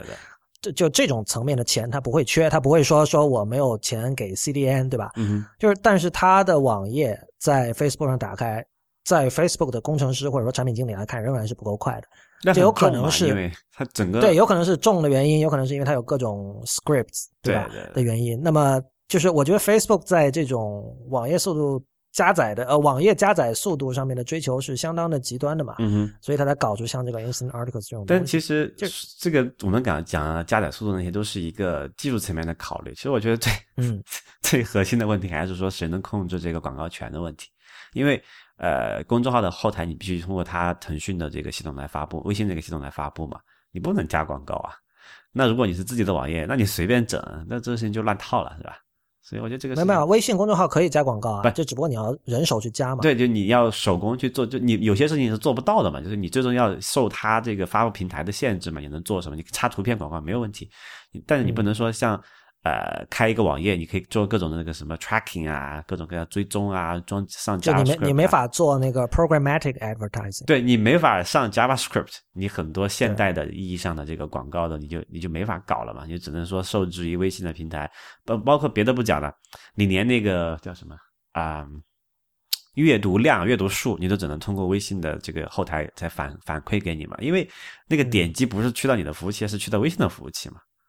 嗯，所以最终还是一个就是这个 control 就谁的控制控制力的问题。所以就 Facebook 现在给那些啊、媒体讲的一些故事，哦我们做的很快啊，你不要钱啊，你不用雇团队了，我们都干啊，最终还是就骗过来说，你把数据都给我好不好？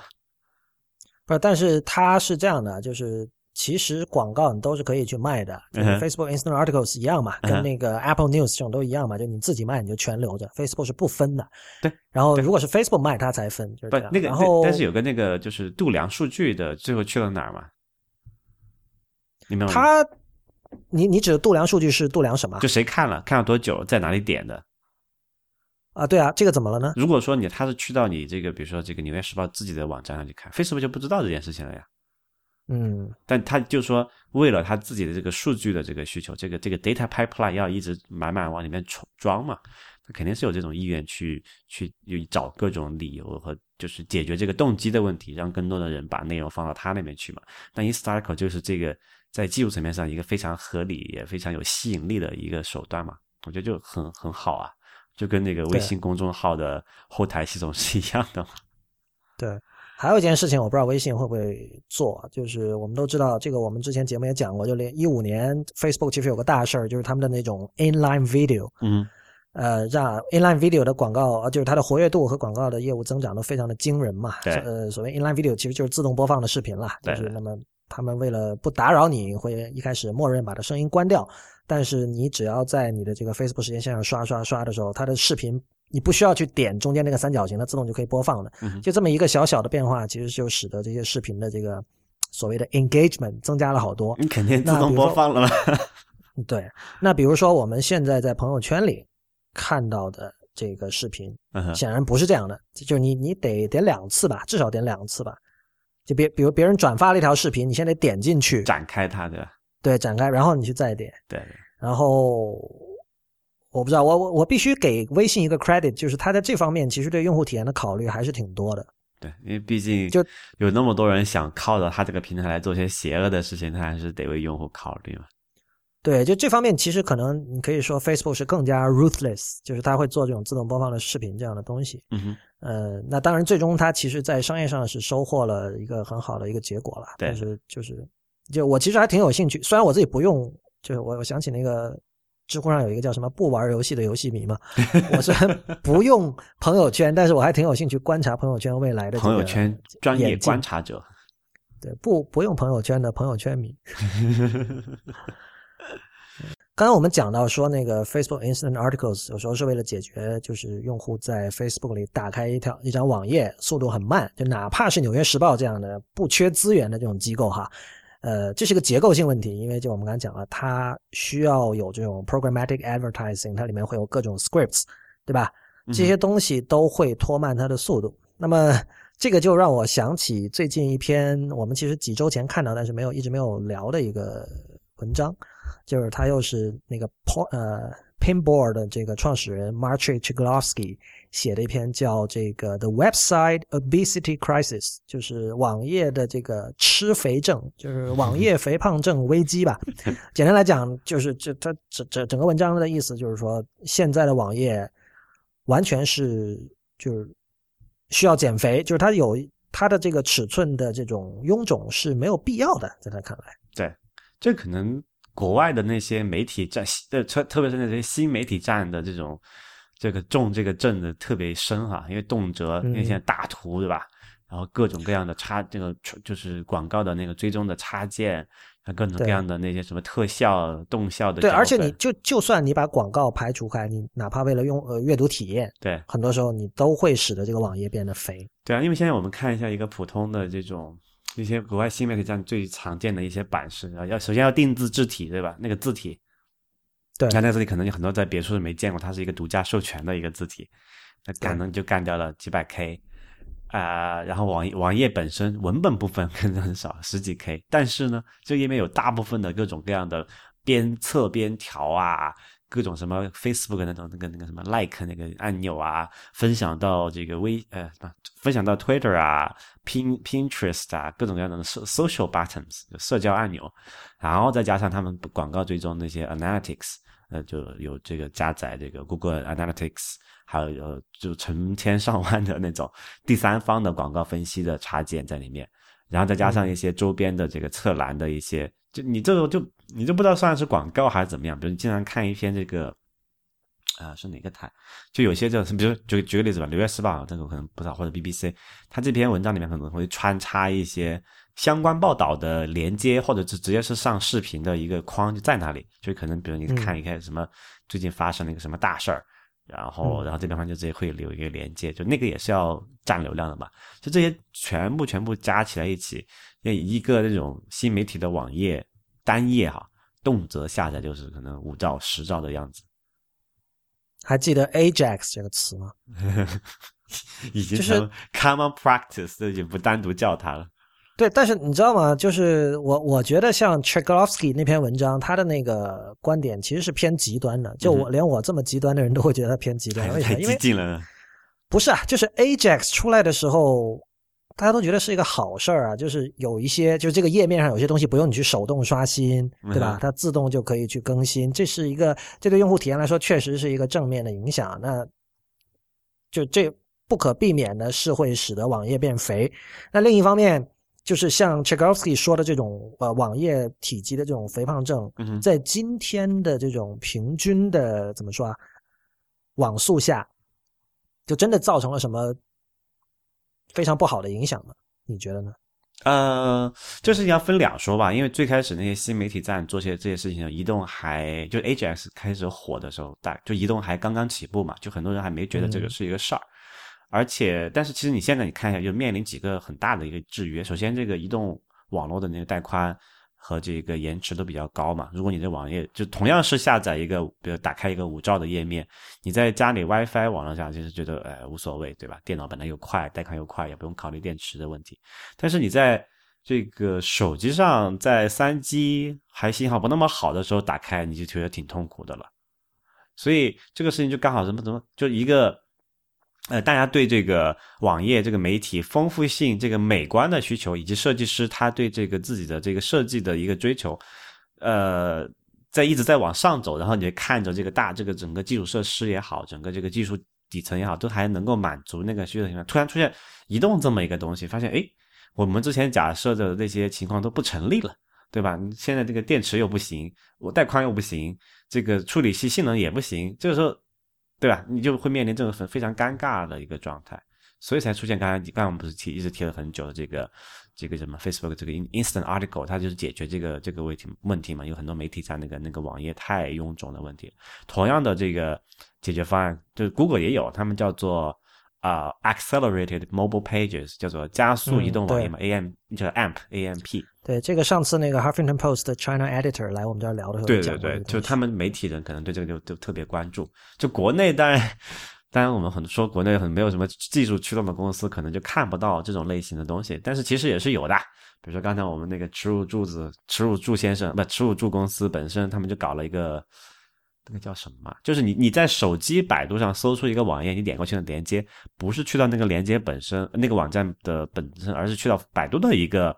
叫做所谓的呃为手机优化过的页面，就这个服务器是百度的，内容也是存在百度服务器上面的，你打开都挺快，因为那个整个它就把那些不必要的东西都去掉了嘛。那这个时候你翻到那个页面最底下会有一个连接，说哦啊这个就查看原网页，对，就微信其实好像那个浏那个浏览器也有类似的功能嘛，就是可以说查看所谓查看原文，对，查看就那公众号里面不是有这个东西嘛，它经常会有一个点，但那个那个是。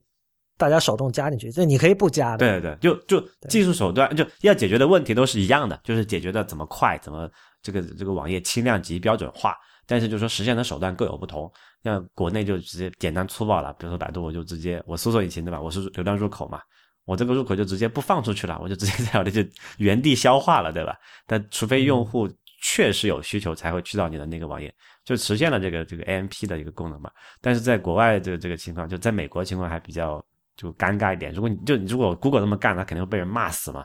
那所以他就只能说啊，那我们做这么一个东西，就指望着这个这些媒体厂商啊来去 adopt，来来采取采用我们这个技术，对吧？来来上到我们这个平台。所以你可以看到，大家都都是在试图解决同样的问题，说明这个问题还是其实挺痛的，但只是说解决的方法 可能有点不一样。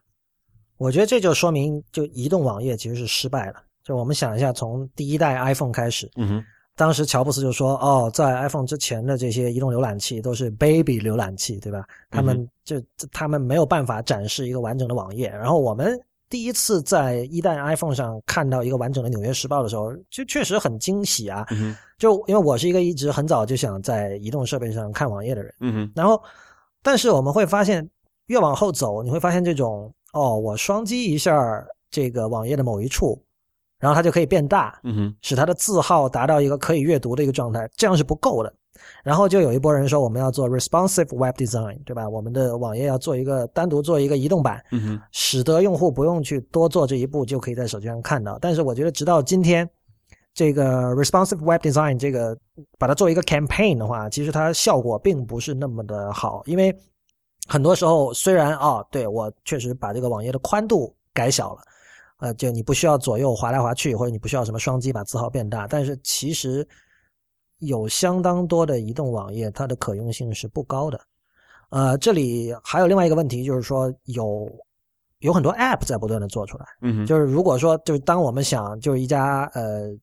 一家公司吧，或者一个机构也好，他会衡量这两件事，那他会觉得说哦，可能做 App 更容易达到一个好的用户体验，然后他对于 Mobile Web，它对于移动网页的那个投入会更加的小，或者说它是更加的会去瞄准一个差不多就行了那样的状态。对，就那属于就是说，我就最差你就用这个了，但是我们不主要推这个东西。就我不会寒碜到说我的手机版网页和桌面版网页是完全一样的，但我其实就是我也完全没有向我的移动版网页投入我所应该投入的匠心。嗯哼。就这样一种状态，所以这其实是个设计上的问题，然后再加上像那个 Martrich g l o w s k y 指出的工程上的问题，这两者其实是结合在一起的了，最终导致的结果就是，其实 Mobile Web Page 是失败了，我觉得。就是所以啊所以如果说如果如果在这样的一种前提下，我更加觉得像 i 的他的这种呼吁啊，没有用是吧没有。对，就是说你你如你刚才所说，在桌面浏览器里其实没有这种问题，对吧？你一个页面一点八兆无所谓啊，现在网速很快啊，对吧？对，然后在移动移动设备上，大家都去用 App 了。其实我觉得这个就是，哎，怎么说呢？我就我我我一般想这种事情啊，你一你一定不能单看一个角度或者一个一个一个立场吧，你一定要看这个市场本身它的结构它是怎么样子的，为什么会出现这么一个结果？但我其实觉得这个就很简单，最简单一个原因就是我们就 c h e k l o v s k y 他呼吁的其实跟那个叫什么来 progressive enhancement 是同样的嘛，叫做嗯呃这个怎么翻译 progressive enhancement 呃啊渐进改良。嗯，对吧？就是你网页，对就说如果说我没有开，就理想情况下哈，我网页没有开，甚至没有开这个 CSS，我能看个纯文本是可以看的。如果开了 CSS，可能网页会漂亮一点；如果开了 JavaScript，我可能功能更丰富一点。就理论上嗯是这样的，没错啊，大家都很好。问题是，你真的去看一下，你要实现这个 progressive enhancement 的网页是非常难以实现的，非常困难的。而且你要想做这种网站的人，很多都是所谓的就做这种给媒体站做东西的时候，要么他是外包，对吧？要么他是一个啊、就假假设是自建团队的话，他也是说产品有这个需求，这个就是就简单讲，老板说要这样搞，你下面怎么弄，对吧？你说你要你跟你去跟哪个老板讲，说我要渐进改良，我所以这个工期我要三个月才能做出一个能够在各种场合下都能适用的页面。老板说走你，我网上找个外包团队，分分钟一个一周就能做出来。然后外包团队一看，诶，那可以啊，我把这个模板直接套过来用，一个那模板就非常重了，非常简单粗暴，因为那个成本低嘛，生产成本低，对吧？说在这种一种大的市场环境情况下，那你能指望这个这个它能自发的改改变这个这个趋势吗？我觉得不能，就一定要有一些外生的这个呃这个力量去平衡这种需求，就是你不不可能指望现在那些本来就没有什么话语权，本来就没有什么地位，也没有什么决定性的呃这个力量的这个网页的渐进式网页的拥趸，这是叫拥趸吧，还是叫 proponents 啊、拥趸是对的。对的哈，就你你不能指望他们去把这个事情推动起来，他没有他在这个市场上没有任何的决定性的力量嘛，这反而就是说，如果说你任其这种这种臃肿的发展下去，最后最终说，哎，用户受不了了，用户说，那我你这广告插件太多，我装一个这个 ad blocker，那可能就直接影响到那个媒体站的收入了。媒体人说，哎，为什么用户要装这个这个广告插件？呃，那个什么广告拦截器，是不是我我广告放放的太多了？还是说我这个 tracking 的脚本太多，使得用户这个这个什么 CPU 老是占满，电池跑得很快，让引起了反感。就他，你必须要通过这种他能够足够痛点的方式，倒逼那些能够对这件事情有决定性因素的人，去去去痛责思辨嘛。当然，你也可以说，也有像遇到百度这种冥顽不化，你他就你就骂他，他他能怎么地？他也不会怎么地的公司，那就让市场淘汰他嘛。如果说所有人都在装这个广告插件，然后你还不改，你还记得用，那要不就你就没有收入嘛，你还是去带宽成本付出去，收入收不回来，那就是你就倒闭呗。让市场的机制去投票这件事情嘛。然后你靠这种呼吁，我觉得通常来看是没有什么用的。我我认同就是你的这这个观点。这个这个呼吁其实是跟 Richard Stallman 其实是类似的行为。对，就就理论上是很好的，但是我们看一下现实，我觉得是现实是很冷、很很残酷的。就是这种呼吁，我觉得也是没有什么用处的。有一个很重要的一点就是，我觉得就是老板不上网嘛，说白了，就老板不懂嘛，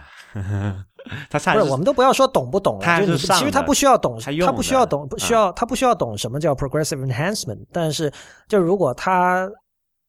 他上 web，他使用 World Wide Web 的这个经验是非常有限的话，他是体会不到这个痛苦的。就现在的事实就是这样子了。比如说我们刚才也讲了嘛，那个什么，大部分的阅读行为是发生在微信朋友圈或者公众号里面的，然后大部分的搜索行为是发生在百度那个什么，就是那个为移动优化的页面里面去了。他当然感觉不到你的页面是痛点的，虽然是人都无所谓。就这个东西，就就很多人视这个。呃，很多企业至少视这个东西是它视为成本中心的嘛，他不认为这个东西能够带来多少收益。当然，你可以说究其背后的原因很复杂，你可能说你没有做好这个外部影响，你就这个是没有一个正确的态度，他不懂嘛，对吧？那你那你有什么办法呢？所以，所以我觉得，在这个就大的市场环境，你是没有办法短期内迅速改变的，特别是这种所谓的小玩家的情况下，那你只能说看着这些大玩家他们有什么样的策略出来，比如说公众号出来了，对吧？有这个什么，比如说那个百度加速出来了，不是这个 Instant Article 出来了，这个 AMP 出来了，你才会有去能真正能够对市场产生一定的影响力嘛。像我们这种就比较小众的节目也好，还有像这个 c h e k l o v s k y 这种这种呃写的文章也好，它只能说在我们圈子里面有一定的影响力。真正出了这个圈子，谁知道你是谁啊？啊，你把我们的节目和 c h e k l o v s k y 相比，我还是觉得很荣幸的。我刚想到一件事情是 说，自己脸上贴金是吧？那个就微信公众号没准还做了一件好事儿，就是说他呃一方面怎么说啊？就它还保证了这种，就至少它是 Web，至少它是 Open Web，就至少每一个文章是有一个 URL 的。那它是这个 URL 很难看，我不觉得它 Open。不，它不 Open，但是它至少你是可以有一条 URL 去分享的。虽然这个 URL 很丑，虽然这个链接很丑。我记得在过去有。就是有这个 URL 也是比较晚进的，是在相当长的时间连这个 URL 都没有的。好吧，那这至少是有了嘛？就比如说我，我现在我跟我一个朋友，我平时只用 Telegram 的话，这不妨碍我把一篇微信公众号的文章发给他。而且事实上，他在 Telegram 里用，比如 Safari View Controller，或者他用某一个 App 这个自建浏览器看到的整个体验和他在微信里看到体验是一样的。就所以这个角度来说，所以其实你还是比较喜欢百度那种所谓的这个为移动加速的网页嘛？那个东西我没有用过，我不知道。就效果是差不多的，好吧？对，就不是，我就说啊，就是像我这么讨厌公众号的人，但是你不得不承认，至少他他维护了 Open Web，至少现在来说是这样。但如果说，因为我们知道很多中国用户是不喜欢装各种各样的 App 嘛，对。如果说现在的状况不是说大家都在微信公众号读文章。而是在，而是每一个公众号都有一个自己的 app，那这个就这个就麻烦很多了，就很可能那个文章你没有办法分享，就如果他不让你分享到 Telegram，就你未必能分享。虽然一般来说大家会会允许你分享，但是所以 Web 还有一丝这个什么残喘的机会，就是依附于某些这种大平台内部反而存活下来了，而不是像我们过去那种理想说每个人就浏览器是我们的平台，其实不是，其实是微信是我们平台，Facebook 是我们平台，对吧？百度可能是我们的平台。然后，呃，只是说在里面具体采用的技术，出于成本的考量，出于这个便捷敏捷性的考量，发现哎，Web 不错，我们不要做什么应用了，费那个劲干啥？对吧？就是我觉得 Web 和维基百科，维基百科最近十五周年，大家可能知道啊，这两个东西真的很神奇，就是它它是一个纯粹的一个民主性的一个存在，嗯哼，但是它真的能够在这种乱糟糟的这种民民主存在中，已经获得了一个就相当可观的一个。在品质上的平衡，就是就如你所说啊，比如说，我就说排版来讲，你直接用 Web View，很多时候是省很多事情的。对对对，你 你要用那个什么苹果之前叫什么 Auto Layout，是不是？不是 Cortex，Cortex 就最最最典型的就是，就很多人知道那个 Telegram 在 Mac 上有两个版本，一个叫 Telegram Desktop，还有一个叫就叫 Telegram，就是。理论上说，那个就叫 Telegram 的那才是一个 native app。然后那个 Telegram Desktop 其实是用了它的用用 Web 作为它的文字排版引擎。但就因为这个，因为大家可能知道，就是 macOS 10的那个 Cortex 那个引擎，在中英混排的时候是一直有一个 bug，一直没有改掉。对，就是当中英混排的时候，它的那个行距会发生错乱，就是某两行之间会隔得特别开。嗯哼。但是由于 Telegram Desktop 用了 Web 技术，反而它没有这个问题。对，就这个。让你想来是觉得很讽刺的一件事情，对，这就说明，所以最终还是一个成本的问题嘛，就是哪种东西用成这个成本主要是以这个开发的时间这个成本来度量的，跟带宽相对来说次要一些。就是说哪种情况下能够让我更短的时间内做出一个符合要求的产品来讲，我就用哪个。Progressive enhancement 这种这么麻烦、这么费时又不讨好的东西，没有前途。对，但你就是很多时候你。就今天我们用到的很多 App，它的开发者之所以能省很多事儿，其实真的是 Web 所赐。嗯哼，我觉得哪怕因为这个，就是你都应该去尽量的去维系这个 Open Web，尽管它它在盈利上很多时候是有很多障碍。没错。啊，我真想不到这期我居然帮微信说了这么多好话。大家可以看出，本期呃没有收微信赞助费。好吧，那那个这期的第一百八十七期的 IT 公论就到此结束，谢谢大家的收听，欢迎大家在社交网络关注我们，我们在新浪微博叫 IT 公论，IT 公论的公，IT 公论论，在 Instagram 和 Twitter 都是叫 IT 公论的全拼，另外也欢迎您关注我们的 Telegram Channel，呃，它的网址是 telegram 点 me 斜杠 IPN Podcast，另外也欢迎您收听 IPN 播客网络旗下的其他精彩节目，博物志。内核恐慌，太医来了，High Story，无次元，未知道、硬影像、流行通信、选美以及陛下观。我们下周再见。